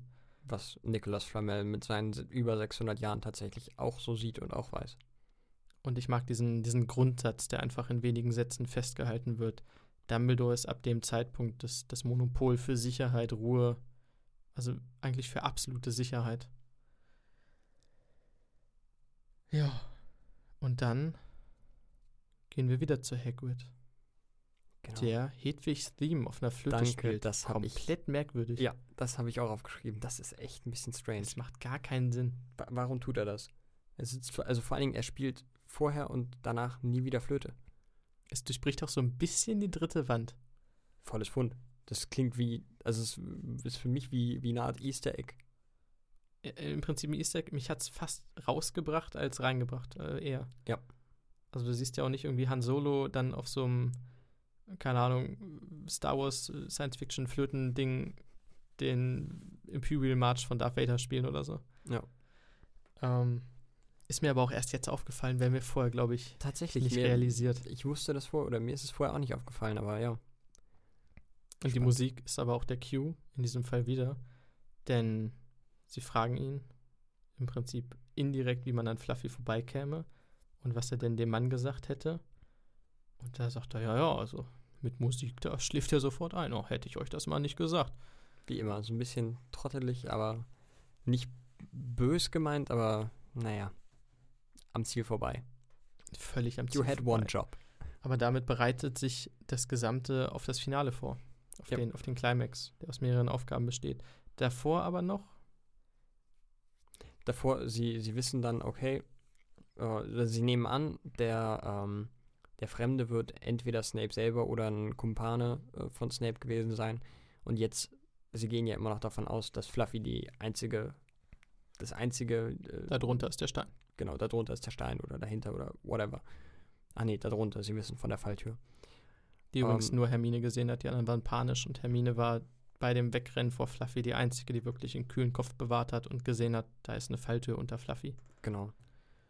Und daraufhin laufen sie panisch zu McGonagall, die erstmal verwundert ist, warum denn die an diesem schönen Sommertage drin rumlaufen, wo ich mir denke, ja, nu, die gehen halt zur Schule. Was sollen sie sonst machen, wenn sie nicht gerade im Hof sind? Äh, und sie sagen, ja, hier, äh, wir müssen unbedingt mit Professor Dumbledore sprechen. Woraufhin McGonagall dann sagt, ja, das geht nicht, der ist, der hat eine ganz eilige Eule bekommen. Der ist sofort losgereist. Und hier muss ich ansetzen mit dem äh, Filmfehler, den ich im letzten Part schon erwähnt habe. Warum appariert er nicht? Ich schätze mal, er ist appariert. Also er ist doch dahin appariert. Sie haben gesagt, er ist losgeflogen. Das Und es gibt sonst- weniger. Es gibt sonst keine sinnvolle Erklärung dafür, dass er so lange weg ist. Dass er so lange braucht, um wieder zurückzukommen. Das würde ich aber weniger als Filmfehler, sondern als, als Folgefehler. Es, Also du hast ist, es ist vorhin, ein Logikfehler. Der, das der vorhin Logikfehler, hast du ja gesagt, Hogsmeade gibt es in der letzten Folge. Ja. Hogsmeade ist schon etabliert, das war immer so mein Ding, dass sie Sachen reinwirft. Dann gibt es plötzlich Hogsmeade. Dann gibt es plötzlich Apparieren, war davor nie ein Thema. Doch. Nicht in den Filmen. Ich Doch. bei, wann war das in den Filmen ein Thema, bevor sie es konnten? als Hagrid auf einmal so schnell von King's Cross verschwunden ist. Da ist er appariert. Anders kann er so schnell nicht wegkommen. Aber das war offscreen und wurde nicht erwähnt. Ja, natürlich, aber es gibt's ja offensichtlich schon. Und Ich würde es nicht sagen, dass es ein Ding ist. zu dem Doch, Zeitpunkt. Hundertprozentig. Nicht im Film. Doch. Es passiert ja nicht. Ja, aber es gibt keine andere Erklärung dafür, dass Hagrid auf einmal weg ist. Ja, es ist ein halt Comedy-Moment, ne? Also Harry redet noch mit ihm, dreht sich dann um und dieser gigantische Riese steht plötzlich nicht mehr neben ihm. Naja. Also, dass da irgendwas Magisches passiert, wenn du vorher gerade in die Magierwelt quasi reingeworfen wurdest, das finde ich liegt da schon nahe. Das würde ich jetzt nicht nur auf einen Comedy-Moment schieben. Ich Vielleicht gibt es dafür ja eine Erklärung, ich weiß es nicht, aber vielleicht. ähm, was man vielleicht denken könnte, ist natürlich, dass die Leute normalerweise nicht aus Hogwarts raus und in Hogwarts rein apparieren können, wegen aber der Dumbledore Schutzzauber. schon. Dumbledore ist aber der Einzige, der das schon kann. Deswegen gilt die Erklärung da nicht. Es gibt, also so wie ich das verstanden habe, ist er tatsächlich, soll er tatsächlich mit dem Besen dahin geflogen sein und da gibt es stelle ich mir sehr witzig vor. tatsächlich, So man sieht ihn Besen mit, mit so Besen einer fliegen. Trittleiter oder so, weil er ja nicht mehr der Jüngste ist. Ja. Mit so einem komfortablen Stoffsitz. Das wäre schon cool. Oder so ein Doppelbesen, dass irgendwer ihn fliegt, weil er in seinem Alter ja nicht und, mehr selber. Und vorne so. an der Spitze hängen so die, äh, so, so äh, Schaumstoffwürfel, die man sonst so in Autos hat. Ja. Das wäre geil. Das ist schon cool. Ähm, wie dem auch sei. Snape erwischt sie wieder, weil sie immer noch nicht draußen auf dem Hof sind, glaube ich. Und sagt, man könnte noch meinen, bedeutungsschwangere Pause, ihr hackt was aus. Ich mag die Geil. bedeutungsschwangere Pause, denn wie schon vorhin in der Tafel kann man, wenn man interpretiert, das Gefühl bekommen, er sieht in Harry James Potter, den er eigentlich nur als James Potter betrachtet und hasst, plötzlich wieder Lillys Augen. Du hast diesen kleinen Moment, wo er innehält und seinen Satz selber verliert, bis er dann wieder zurückfindet und den Satz zu Ende bringt. Und das sind so ein, zwei Sekunden, aber du kannst es fast zu gut reininterpretieren. Wobei ich das in dem Fall ein bisschen anders interpretiert habe. In dem Fall habe ich tatsächlich interpretiert, dass er währenddessen merkt, nein, ich werfe denen das jetzt nicht nur vor, die hacken tatsächlich was aus. So habe ich das interpretiert, aber Das ist das Schöne an kann Kunst. beides passen, ja. Ja, und äh, das beunruhigt sie natürlich auch, weil, Weil sie, natürlich denken, Snape will diesen Stein und weiß jetzt auch, dass sie wissen, dass er den Stein will. Ist sprich doppelte, heute Nacht wir müssen jetzt los. Und damit gibt es natürlich, äh, was immer schöner ist für einen Climax, noch so eine Clock, Ticking Clock heißt das Ganze, dass man halt nicht nur gechillt sein, seinen Höhepunkt runterrattert, sondern dass es ein Spiel gegen die Zeit ist. Sie müssen hinterher, sie müssen vor ihm da sein, sie müssen ihn aufhalten, was dem Ganzen nochmal so einen kleinen extra Boost gibt, eine kleine extra Wichtigkeit. Ja. Und dann geht's auch schon los. Und sie ziehen durch den Gryffindor-Gemeinschaftsraum. bis Auftritt Neville. Auftritt Neville und Abtritt Neville. Und, ja, das ist halt echt so. Player has left the chat. Ja, gut. Ich weiß nicht. Fand ich immer ein bisschen. hm. Ich mag seinen Auftritt da nicht. Ja, ich finde immer- ich finde es ein bisschen zu viel von Hermine. Hm, ja, ist schon heavy. Ich, ich hätte es eigentlich eher Ron zugetraut. Aber One ist keine, ist eine Niete im Zaubern. Das ist das Ding. Deswegen muss es Hermine machen. Das muss Vor Hermine machen. Petrificus Totalus ist 100% kein Zauberspruch, den sie Erstklässlern beibringen. Aber Hermine weiß sehr viel und liest sehr viel. Natürlich, dass sie den, also das ergibt für mich vollkommen Sinn, dass sie den schon kennt und dass sie den auch kann. Aber das erklärt dann für mich auch, warum Hermine diesen Zauber ausführen muss und keine der beiden das macht. Und die beiden, im Buch zumindest, kennen die beiden den Zauberspruch noch nicht. Und sind auch ein bisschen geschockt. Das sind sie aber im Film auch. Und dann geht's ab. Und wir kommen zu den verschiedenen Rätseln von, ja, Da möchte ich direkt einmal ganz kurz einhaken. Das finde ich sehr, sehr, sehr, sehr schade, dass sie da nicht alle Räume genommen haben, weil ich das im Buch unfassbar geil fand. Wenn ich das richtig im Kopf habe, alle relevanten Lehrer haben einen. Das ist so ein bisschen wie ein Videospiel. Du musst vom, vom einen Level ins nächste. Du hast Hagrids Level, Professor Strou äh, Sprout, du hast äh, Madame Hooch und vor allen Dingen gibt es, und das ist schon mal der erste Hint, ich glaube, das ist das letzte oder vorletzte Türchen, ist ein Zaubertränkerätsel von Snape. Ah, das ist, und vor allen Dingen, es ist so gut, es ist so, du hast halt, ich glaube, es waren fünf oder sechs Fläschchen von Snape. Und es gab ein Rätsel dazu mit zwei oder drei Absätzen. Und im Endeffekt ist es so, du musst rausfinden, welcher Trank, welchen Trank du trinkst und du damit durch die Flammen gehen kannst, um in den nächsten Raum oder in den finalen Raum zu gelangen. Dann gibt es noch drei, vier Flaschen, die nichts machen und eine, die dich tötet. Und Hermine findet, ich weiß gar nicht, ich glaube, Hermine findet am Ende raus, welche richtig ist. Harry trinkt das und es ist halt nur genug drin, um einen Das durch macht die Flamme mehr zu bringen. Sinn als die Filmversion, Genau, und dadurch kommt er dann quasi in diesen letzten Raum. wo wir gleich hinkommen. Und das hätte ich wirklich, wirklich gerne im Film gesehen. Es wird da, glaube ich, bei zu vielen Räumen sehr schnell nicht mehr greifbar. Du musst überlegen, das ist halt am Ende des Tages wegen, auch wenn er Gruselmomente hat, ein Kinderfilm. Ja, aber das war so gut gemacht. Ich meine, das ist ja offiziell auch ein Kinderbuch gewesen. Und oh, ich fand, ich fand den, den Snape-Raum, den fand ich total geil. Und ich fände, gerade auch weil es der Snape-Raum ist, weil Snape so eine tragende Figur des Films ist, der hätt's, den hätte es eher gebraucht als äh, den mit den Schlüsseln. Da kommen wir gleich. Genau. Denn wir sind bei Fluffy. Genau. Ganz am Anfang. Und Fluffy schläft. Und eine wunderschöne Harfe spielt. Ich mag Hafen. War nicht in meiner Topliste von den Instrumenten, aber ich mag Hafen. Ist nochmal ein honorable, honorable Mention. Genau, jetzt nachgetragen. Und sie merken, oh, cool, dann müssen wir nur noch an die Falltür ran. Sie lassen sich unfassbar viel Zeit. Lassen sich sehr viel Zeit. Der Hund ist übrigens komplett digital. Eine Tatze haben sie aber nachgebaut, die auf der Falltür liegt. Das hat mich schon gewundert, weil nämlich der, die eine Kralle sehr an der Falltür hängen bleibt. Und ich dachte, wow, Sie haben Teile der Tatze nachgezeichnet später, weil sie scheiße aussah. Ein Großteil davon, gerade die Krallen vorne, glaube ich, ist aber erhalten. Also sie haben so ein bisschen nachgeholfen dann bei den Nahaufnahmen, wie sie die, die Tatze runterschieben. Der gesamte Hund ist aber natürlich digital, außer die Spucke, die wieder einmal auf One runter segelt, die ziemlich widerlich ist. Das ist so ein dickes Stück propfiger Schleim. sieht aus wie, wie Bastelkleber. Der Artetec Bastel, Bastelkleber. Ist nicht schön. Und der Hund erwacht, weil die Harfe aufhört, weil Snape in Anführungsstrichen, der, der vor ihnen ist, in den Räumen, der schon da ist, wohl zu weit weg ist oder der Zauber nachlässt. Ist kein, kein, kein Netz mehr. So ähnlich. ist außerhalb der Reichweite. Ähm, deswegen wacht Fluffy auf. Aber sie können gerade noch durch die Falltür springen. Die Falltür, die absolut zerfetzt wird. Oh ja. Komplett an der Wand zerberstet. Und dann springen sie aber runter. Und zum Glück sind dort Pflanzen. Leicht, ge äh, leicht gewandet, weich gelandet. Weich gelandet. Die Teufelsschlingen. Und das ist der, der erste Raum. Von Professor Sprout. von Sport. Ich würde sie in den Filmen nicht hundertprozentig zuordnen, vielleicht. Klar, es macht Sinn, aber es macht halt in der Gesamtheit Sinn, wenn jeder seinen Raum hat. Ich glaube, der Film zielt nicht explizit darauf ab, dass das der Raum von dem und dem oder der und der ist.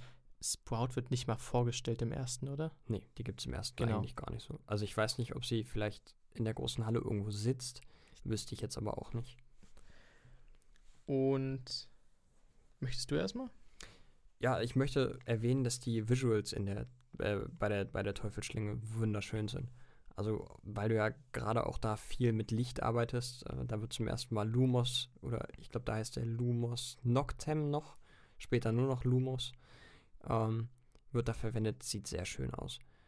Ähm, ich möchte nur einmal kurz sagen, was für eine absolut lächerliche Falle das ist, wenn eine Erstklässlerin, egal wie klug, die so easy äh, lösen kann. Ah, sie hat es nachgelesen. Ja, sie hat es nachgelesen, aber ich meine, du weißt ganz genau, der Typ, der den Stein haben will, der ist in Gringotts eingebrochen, das hat funktioniert. Im Film wird gesagt, das hat noch nie jemand geschafft. Ob das Es- stimmt, weiß man nicht, aber es ist offensichtlich fucking schwer. Und wir wissen aus halt späteren auch Teilen, dass es schwer ist. Kinderabenteuerfilm, ne? Also, Ja, aber, ne, also ich bitte dich, Dumbledore. Den hättest du ja auch sparen können. Tatsache ist, sie fallen in die Teufelsschlingen und je mehr man sich wehrt, desto schneller stirbt man, ist, glaube ich, der Wortlaut. Hermine checkt als erste, entspannt sich, fällt einfach runter in den Raum darunter. Das- ja. Sehr, sehr witzig ihr Gespräch mit One, weil sie sagt noch, ja, ich glaube, sie sagt genau das. Äh, werde ich nicht, sonst tötet sie sich noch schneller. Und One sagt dann sowas wie, ja, jetzt bin ich ja richtig entspannt, Dankeschön. Hat er einen Punkt, ja. Hat er einen Punkt. Ähm, Harry ist der Zweite, One dann ganz am Ende fällt auch runter und schiebt noch sowas nach wie, na, zum Glück sind wir nicht in Panik geraten, was? Aber bei aller Liebe, guck dir mal an, wie Harry schaut, während er in Anführungsstrichen entspannt. Ich habe noch niemanden gesehen, der unentspannter guckt. Der Typ sieht aus wie Petrificus totalus. Der ist total auf, auf Spannung. Es gibt wunderschöne Backstories zu dieser Szene, wie es gedreht wurde. Und zwar mit Puppenspielern, die die Schlingen halten von unten. Reverse, es wurde rückwärts gedreht. Und das ist jetzt relativ kompliziert zum ersten Hören. Also du hast unten unterhalb diese Puppenspieler, die die Schlingen quasi zuziehen. Ähm, aber sie ziehen sie nicht zu, sie ziehen sie im Prinzip weg. Und die Kinder spielen rückwärts und am Ende wurde es einfach rückwärts abgespielt. Wenn ich die Schlingen wegziehe, die fest sind vorher, dann ziehe ich sie weg und das rückwärts abspiele, dann ziehen die sich fest zu. Mhm. Und das war der Trick bei der eigentlichen Sache. Die gesamte Szene wurde im Prinzip Stück für Stück rückwärts gedreht. Und die Schauspieler haben halt rückwärts geschauspielert. Was auch schon wieder eine ganz schön ordentliche Leistung Was ist. Practical Effect ist. Dass kein einziger Harry Potter-Film jemals einen Oscar gewonnen hat, ist echt eine Blamage. Hat er Nein, dreimal nominiert, ne? keine Ahnung. Ich glaube, nominiert waren sie, aber keiner hat Dreimal gewonnen. nominiert. Das ist, das ist schwach. Und genau, also die Props sind alle echt, die Pflanzen, das ist alles echt, da ist nix CGI. Und am Ende auch das Licht, was von unten durchkommt, ist echt. Nur einmal die Zauberstab-Explosion natürlich aus Hermines Zauberstab. Die ist CGI. Der Rest der gesamten Szene ist alles ohne künstliche Effekte gedreht worden. Was ziemlich, ziemlich cool ist. Das würdest du heutzutage alles vorm Greenscreen machen und alles später irgendwie rein. Keine Frage, ja. Dann kommen wir in den nächsten Raum. Und da sind wir dann bei den Schlüsseln. Den fand ich ein bisschen weird. Der ist weird. Aber ich stelle mir gerne vor, wie Ahnung, Dumbledore das kontrollieren will oder Quirrell dann auf diesen Besen steigt und diesen Schlüssel jagen muss und sich dabei noch mit tausend anderen Schlüsseln rumschlägt. Und wie auch die größten Magier einfach genervt sind so. Dass Dumbledore sagt, ja, mein Gott, ja, Trial and Error. Also, ähm, ja, es sind tausende Schlüssel, die rumfliegen. Ein kleinen, kleinen Flügelchen und einer ist aber ein großer Alter mit einem gebrochenen Flügel. Und den müssen sie halt mit dem Besen catchen. Witzigerweise natürlich. Das erste war so Hermine, die ihren Einfall hatte. Das zweite ist natürlich Harry, der gut fliegen kann. Gleich kommt noch das von One. Also jeder hat so ein bisschen sein eigenes Level, Ja. um nochmal den Zusammenhalt zu zeigen. Ähm, ja, Harry holt ihn sich mit seinen Sucher-Skills, mit seinen Seeker-Skills, die er geholt hat im Quidditch. Ein letztes Mal nicht so gut gealtertes CGI. Sieht, ja, sieht okay aus. Ist nicht toll. Wenn du nicht genau drauf achtest, dann fällt dir es nicht unbedingt auf, aber Es gibt hübschere Szenen im Film. definitiv. Aber auch schlimmer. Der Troll. Dann geht's weiter. Und wir kommen auf ein riesiges Schachfeld. Und das sieht so geil aus. Ich kann dir sagen, warum es geil aussieht, weil es komplett echt ist. Es gibt kein CGI in dieser Szene, außer wenn die Figuren zum Beispiel ihre Schwerter ziehen, Was auch so geil aussieht. was auch geil aussieht. Aber kurz, das gesamte Feld wurde gebaut, die Figuren wurden alle gebaut und modelliert, die Flammen am Rand sind alle echt und wenn sich die Figuren bewegen, ich rede nicht von Handbewegung und Zerstörung, sondern wenn sie die, die Felder wechseln, auch das ist echt. Beispielsweise wie der, äh, wie der König auf Ron zufährt, der sich als Springer selbst opfert. alles echt. Und die Explosionen natürlich der Figuren sind auch echt. Also du hast abgesehen von diesen kleinen Bewegungen halt mit Schwertern und so, ist das alles nachgebaut. Hat lange gedauert, war sehr aufwendig, hat sich gelohnt. War es absolut wert. Unfassbar schön. Kurz zur Story. Klar, One nimmt das Kommando, weil Schach hat er gespielt, Schach kann er, stellt auf die fehlenden Positionen Hermine, die sich übrigens das gesamte Spiel nicht bewegt, weil One nicht möchte, dass die in Gefahr gerät. Harry, äh, sie bleibt die ganze Zeit in der Ecke stehen. Oh, krass. Sie ist der Turm. Und One benutzt sie einfach nicht. Stimmt. Was ein netter kleiner, so weißt du, klar, er labert immer bla und ist die nervig und so, aber ist so ein nettes kleines Ding, finde ich. Das stimmt. Das ist krass. Ist mir nie so aufgefallen. Also sie bewegt sich ja bis zum Ende nicht. Obwohl sie sich einmal kurz bewegen will und äh, Harry sie mal ganz dezent zurechtweist. Das ist sehr süß. Ja. Das, äh, Du vergisst, dass wir noch spielen. Das ist ein bisschen, hat mich an Yu-Gi-Oh! erinnert. Ja, Es ist Zeit für ein Duell. schlechte, schlechte Cartoonserie irgendwie. Ja. Du vergisst, dass wir noch spielen. Und One liegt da halt fast tot. Also One opfert sich mit einem cleveren Schachzug, wenn ich das so sagen darf. Wow. Und Harry kann dann halt den, den gegnerischen König dadurch Schachmatt sitzen. One ist natürlich ausgeschaltet, weil er von seinem Springer fällt. Hermine rennt danach gleich zu ihm. Das hast du vorhin erklärt, ist im Buch anders gelöst. Deshalb geht Hermine nicht mit und sagt, Harry, du musst gehen. Es geht um dich. Ist auch okay. Buchversion macht mehr Sinn. Ja. Weil Zumal Hermine, es da nochmal ein bisschen heroischer für Ron ist, der wirklich beide fortschickt und sagt, Leute, ich komme schon klar, geht. Im Übrigen möchte ich einmal nochmal ganz kurz auf die Szene anspielen, wo der König sein Schwert fallen lässt. Ich finde das auch sehr, sehr schön. sehr majestätisch.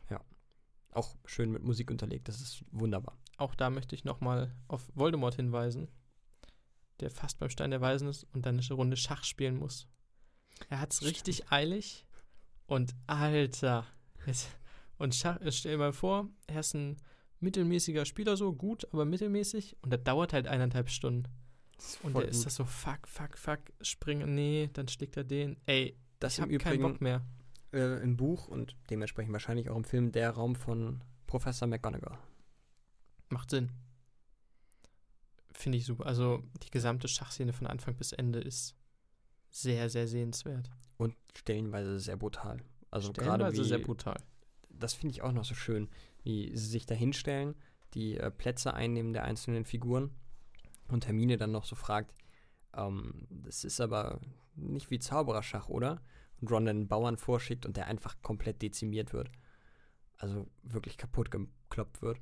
Und dann so, äh, ja, doch. Schiert. Und wenn du davor halt Hermine hattest und dann Harry und dann Ron und Hermine ist ja im letzten im Schachteil, sie steht nur rum, sie ist überfordert. Sie sagte ja vorhin noch, das ist barbarisch bei den Minifiguren. Ja.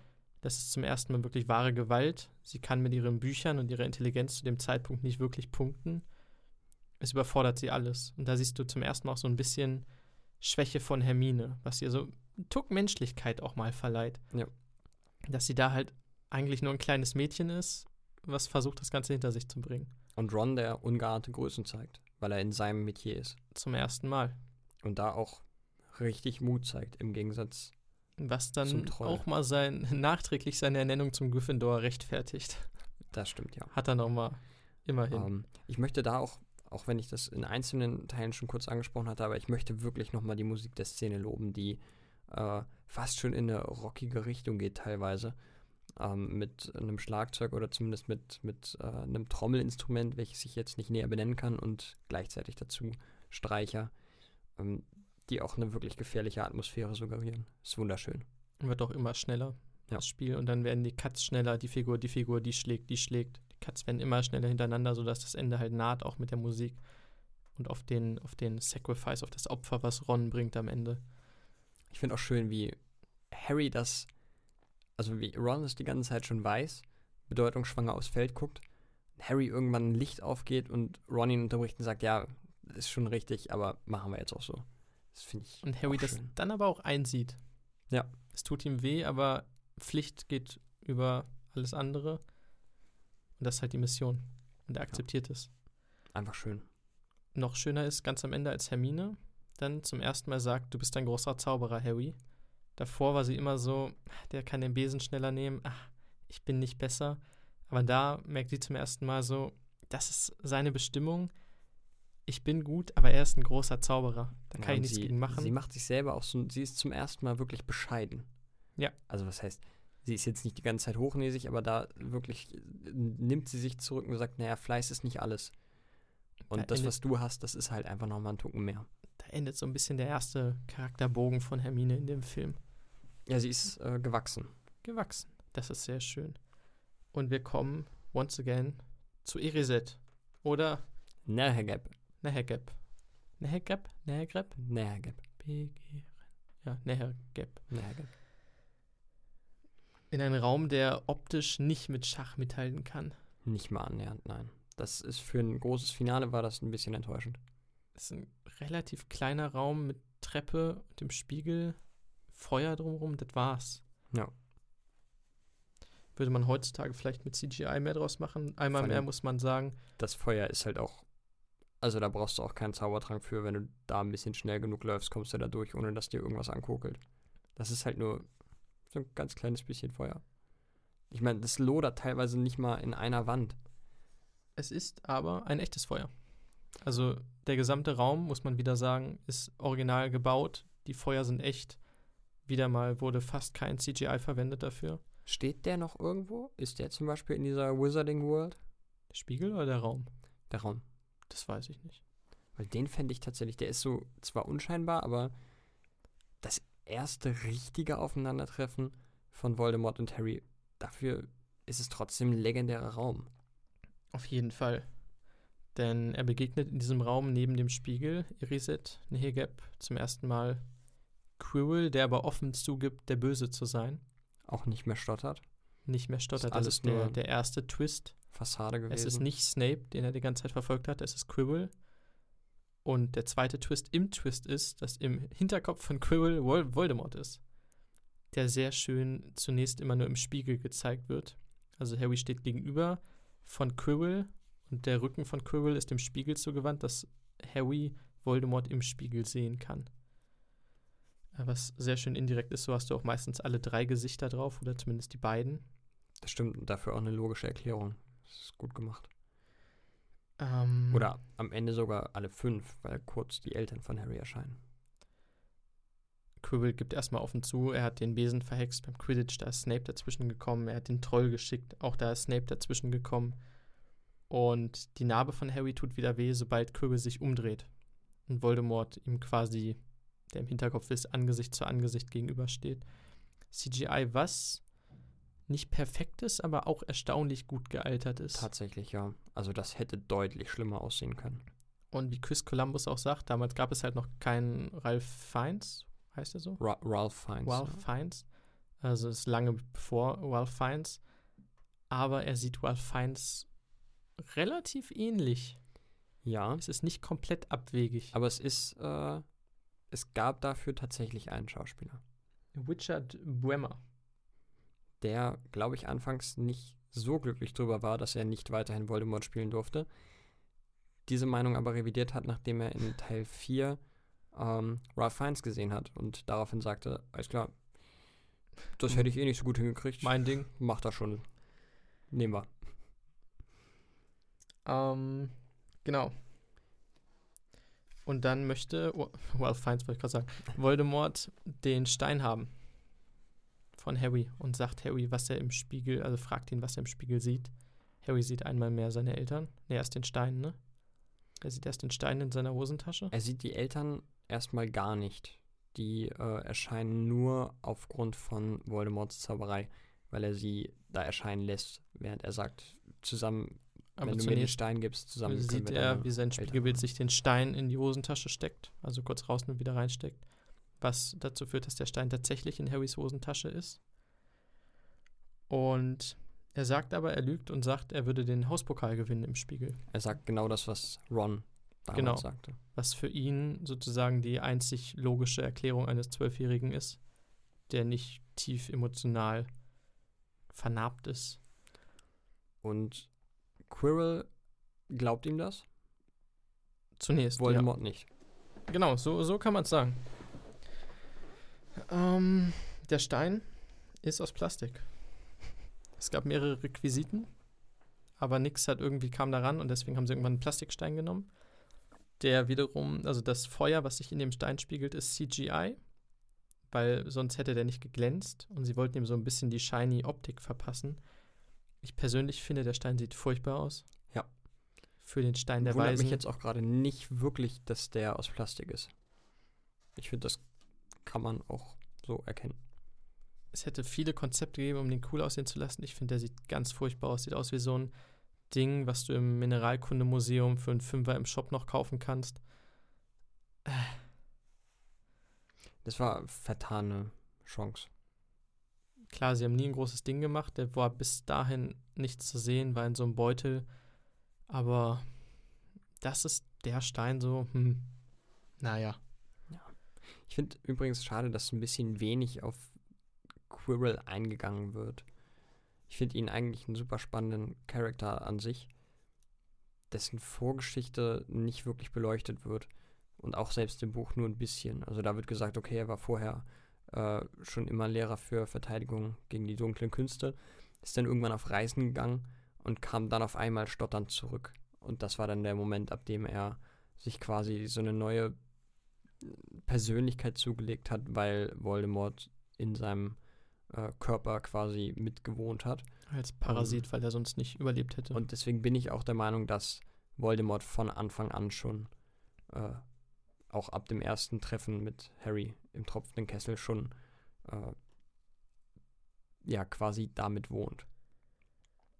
Wie auch Draco am Anfang bietet Voldemort zunächst mal, wenn auch scheinheilig, Harry die Zusammenarbeit an. Großer Zauberer. Was auch, wenn es ein Trick ist, ein Stück weit Respekt ist davor, dass er weiß, was Harry ist, was Harrys Standing ist und was Harry kann. Dieser Name, das, was er getan hat, auch ihm angetan hat, dass da ein Stück weit Respekt mitgeht. Wobei ich glaube, dass das kompletter Eigennutz ist, weil er ganz genau weiß, er kann nicht viel ausrichten. Ja. Er selbst sowieso nicht, wenn dann nur Quirrell. Gibt es von dem eigentlich einen Vornamen? Professor doch, oder? Wow. Ist er? Nee? Okay. Das ist ein bisschen Homer J. Simpson. Steht das J? Ja. J.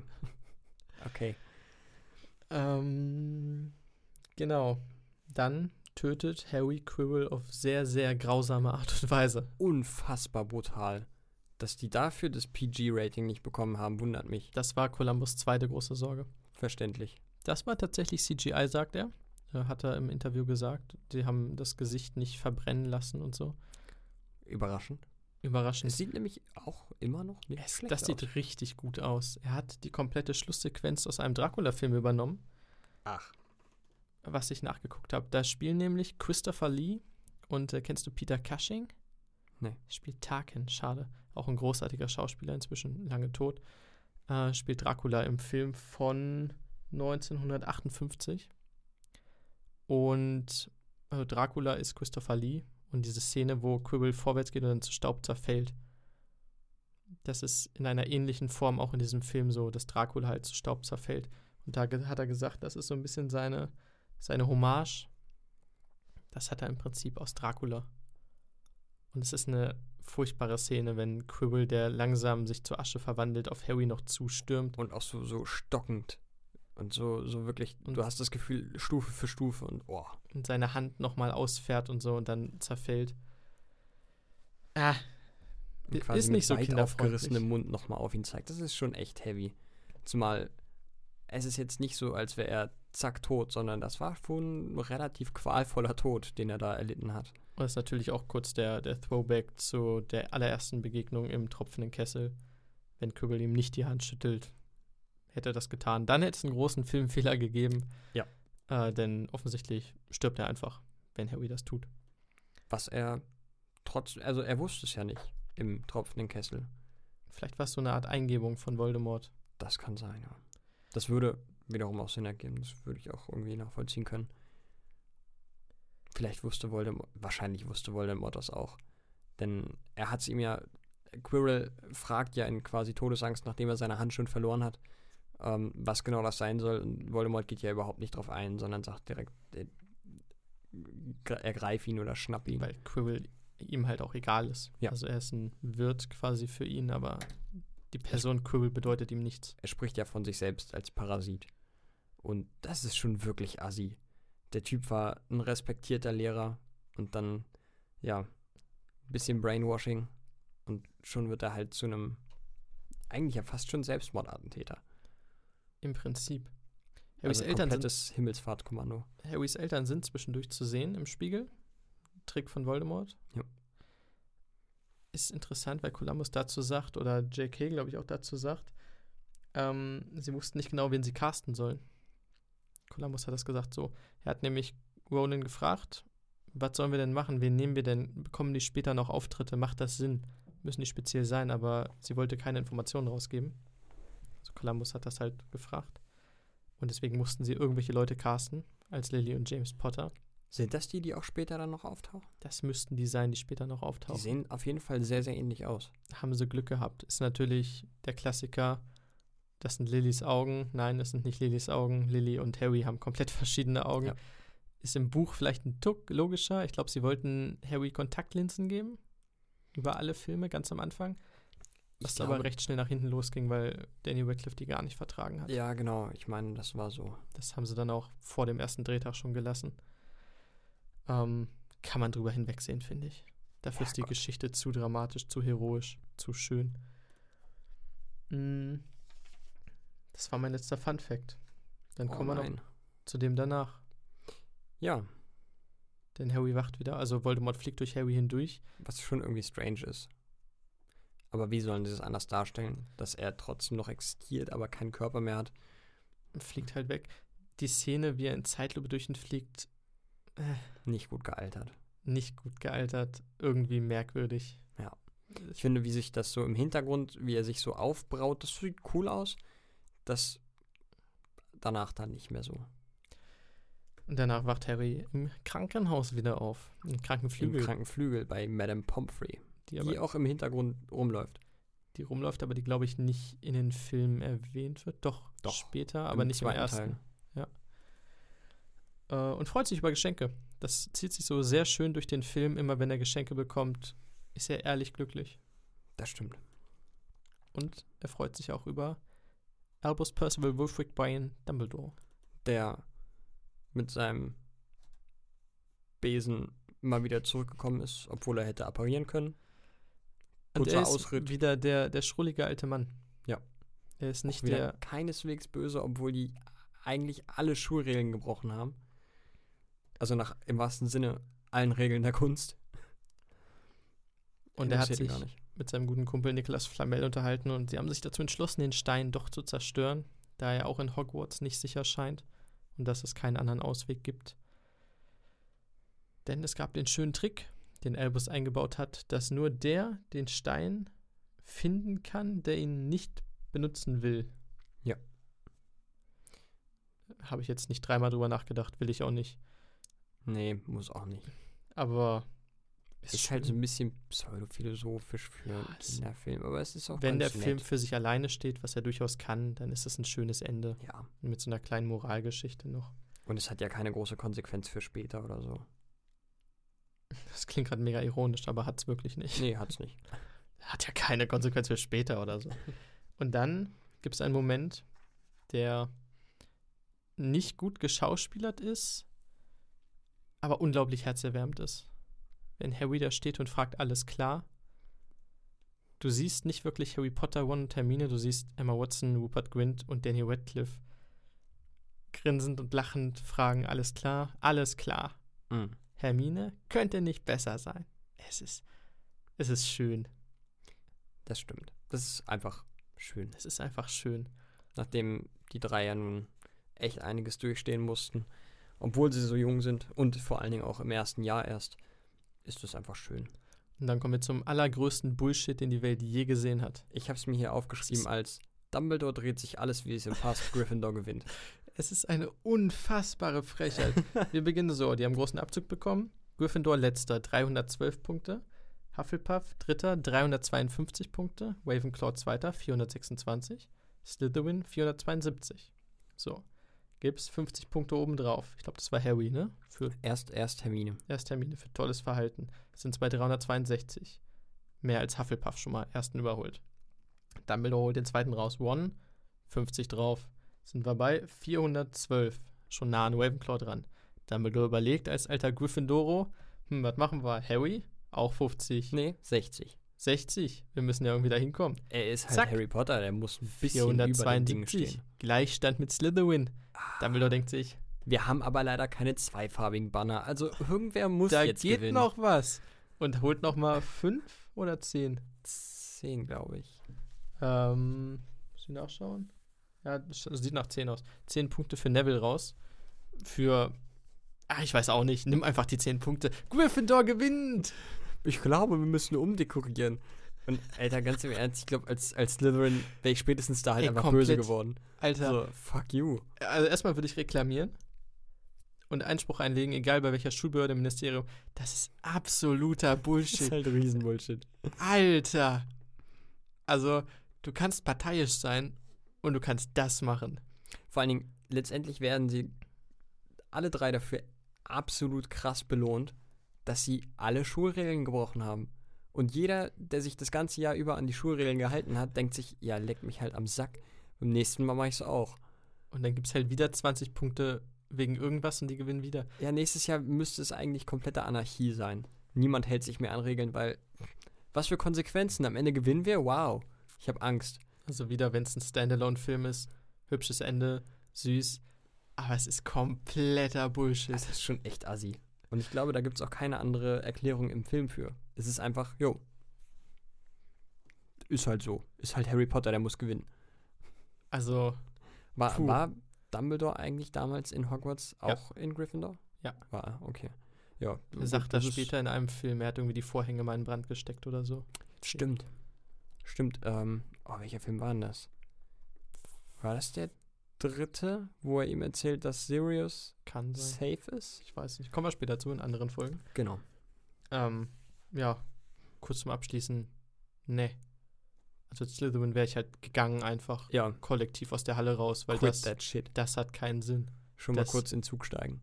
Alles nur Verarsche. Ja. Und Verarsche? Ja, ich habe keine Überleitung. Äh, sie gehen zu King's Cross wieder, äh, zu King's Cross, zu Hogsmeade runter Genau.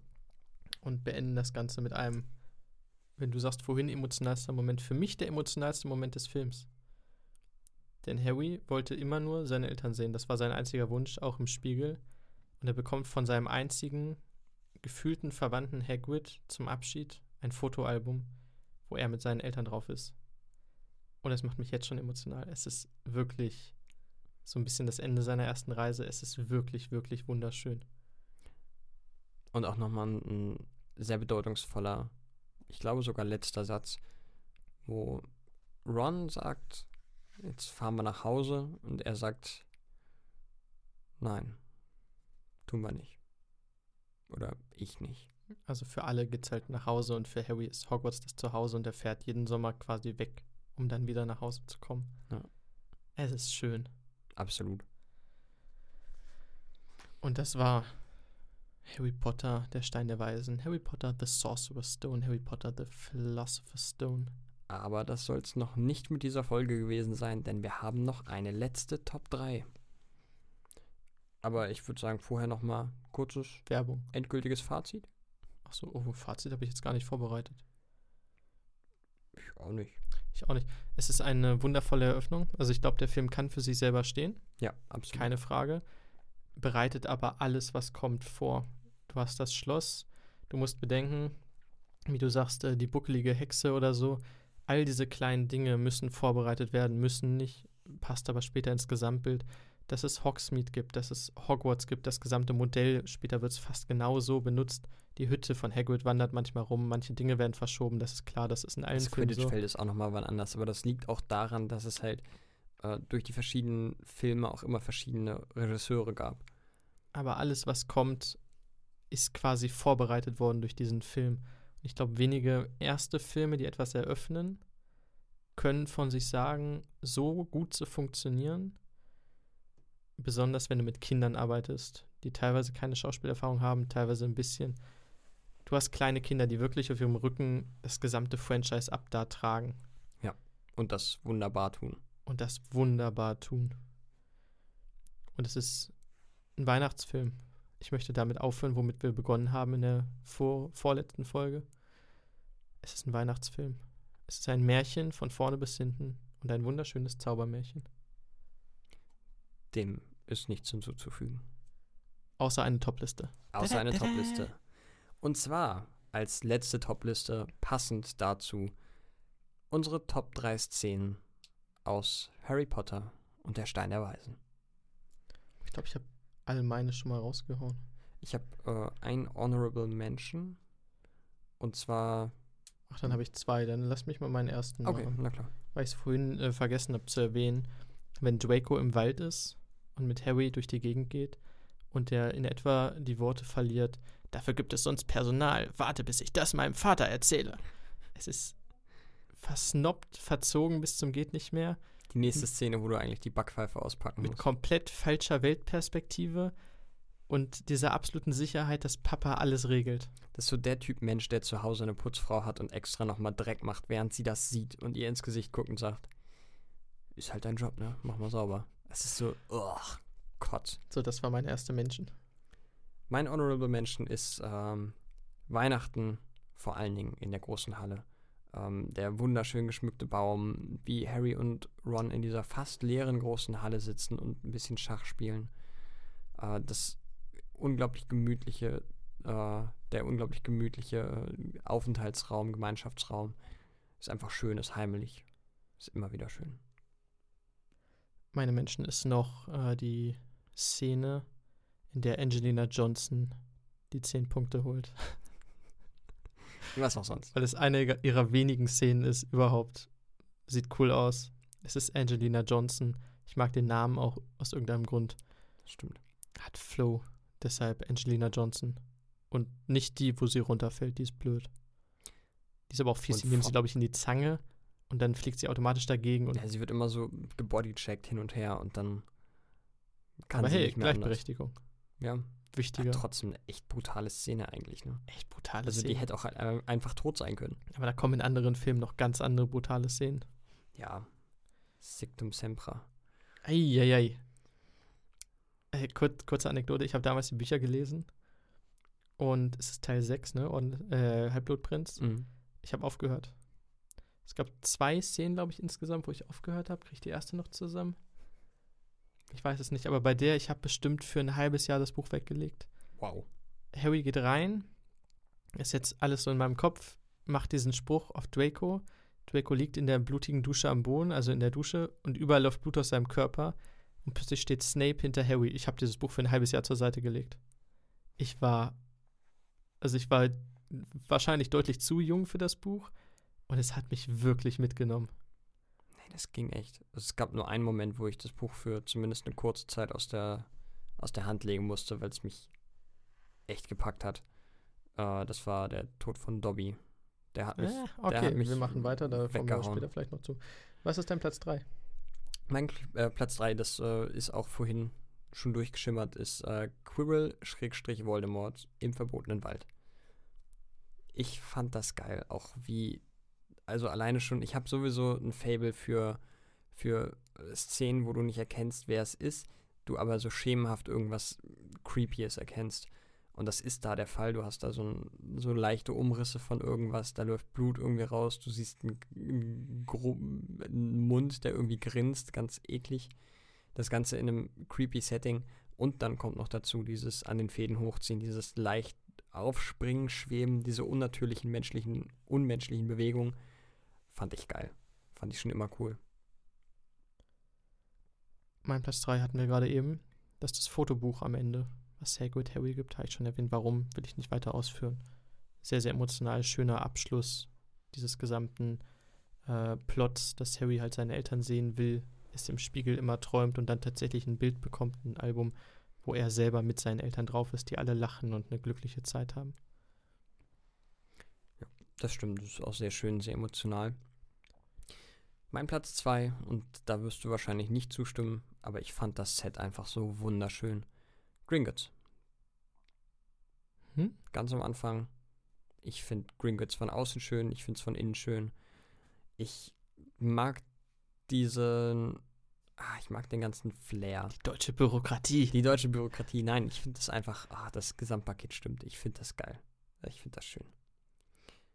Das ist äh, mein Platz 2. Mein Platz 2, ich überlege gerade noch, ob ich tausche, tue ich nicht. Äh, Harry bekommt seinen Zauberstab. Was ich vorhin gesagt habe, diese kurze Szene, Wind geht durch, das Licht geht so ein bisschen gelblich auf. Es ist in einer anderen Framerate gedreht. Ist kurzer, epischer Moment, aber großartig gemacht. Und du spürst halt, es ist eine sehr schöne Verbildlichung einer Verbindung, die entsteht von Mensch und äh, Zauberstab. Ich glaube, das haben sie sehr, sehr gut hingekriegt dafür, dass es halt eine theoretische Verbindung ist, die dieser Mensch und dieser Holzstock jetzt irgendwie haben. Es ist wunderbar. Es fühlt sich gut an. Ja, meine Lieblingsszene aus Harry Potter und der Stein der Weisen ist die Schachbrettszene am Ende. Ähm, der sieht wunderschön aus. Die Musik ist packend, fesselnd. Ich liebe es, wie Ron auf einmal über seinen Schatten springt.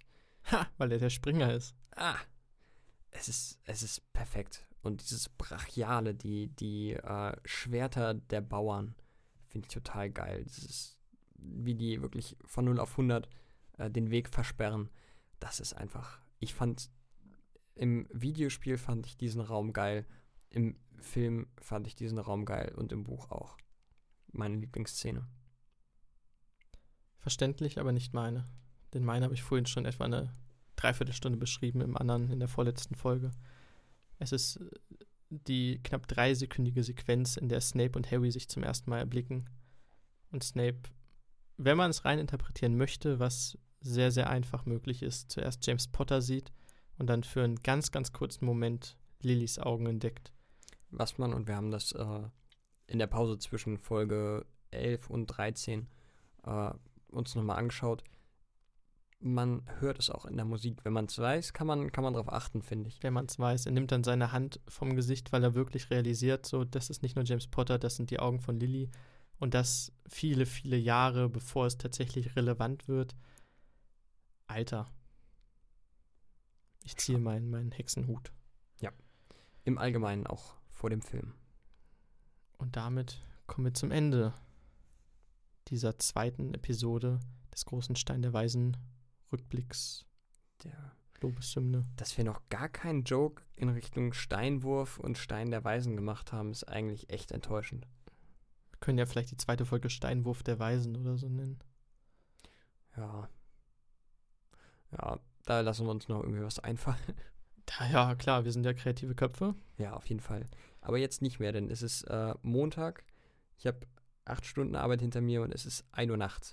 Was das Ganze zu einem Dienstag macht. Aber hey, Das ist technisch korrekt, das Beste korrekt. gut. Äh, wir verabschieden uns. Wir danken fürs Zuhören, für die Treue. Und Feedback ist gerne gesehen, gerade auch nach diesem, nach dieser wirklich leidenschaftlichen Folge. Also ich finde, also wir, wir sind da, wir hängen da schon echt drin. Das ist unsere Kindheit. vor allem ist das äh, Konzept natürlich abweichend von dem, was wir sonst bieten. Wenn ihr davon mehr haben wollt, schreibt uns das natürlich auch. Wir sind auf Instagram unter Steinwurf im Glashaus. Und per Ja. Mail, Über Mail steinwurf im Glashaus at web.de. da seid ihr auch gerne eingeladen, längere Texte zu schreiben. Wir lesen uns das dann durch und besprechen das nötigenfalls auch hier in der neuen Folge. Genau. Bis dahin macht's gut, habt ein, ja, eine schöne Woche und genießt den Herbst. Ciao.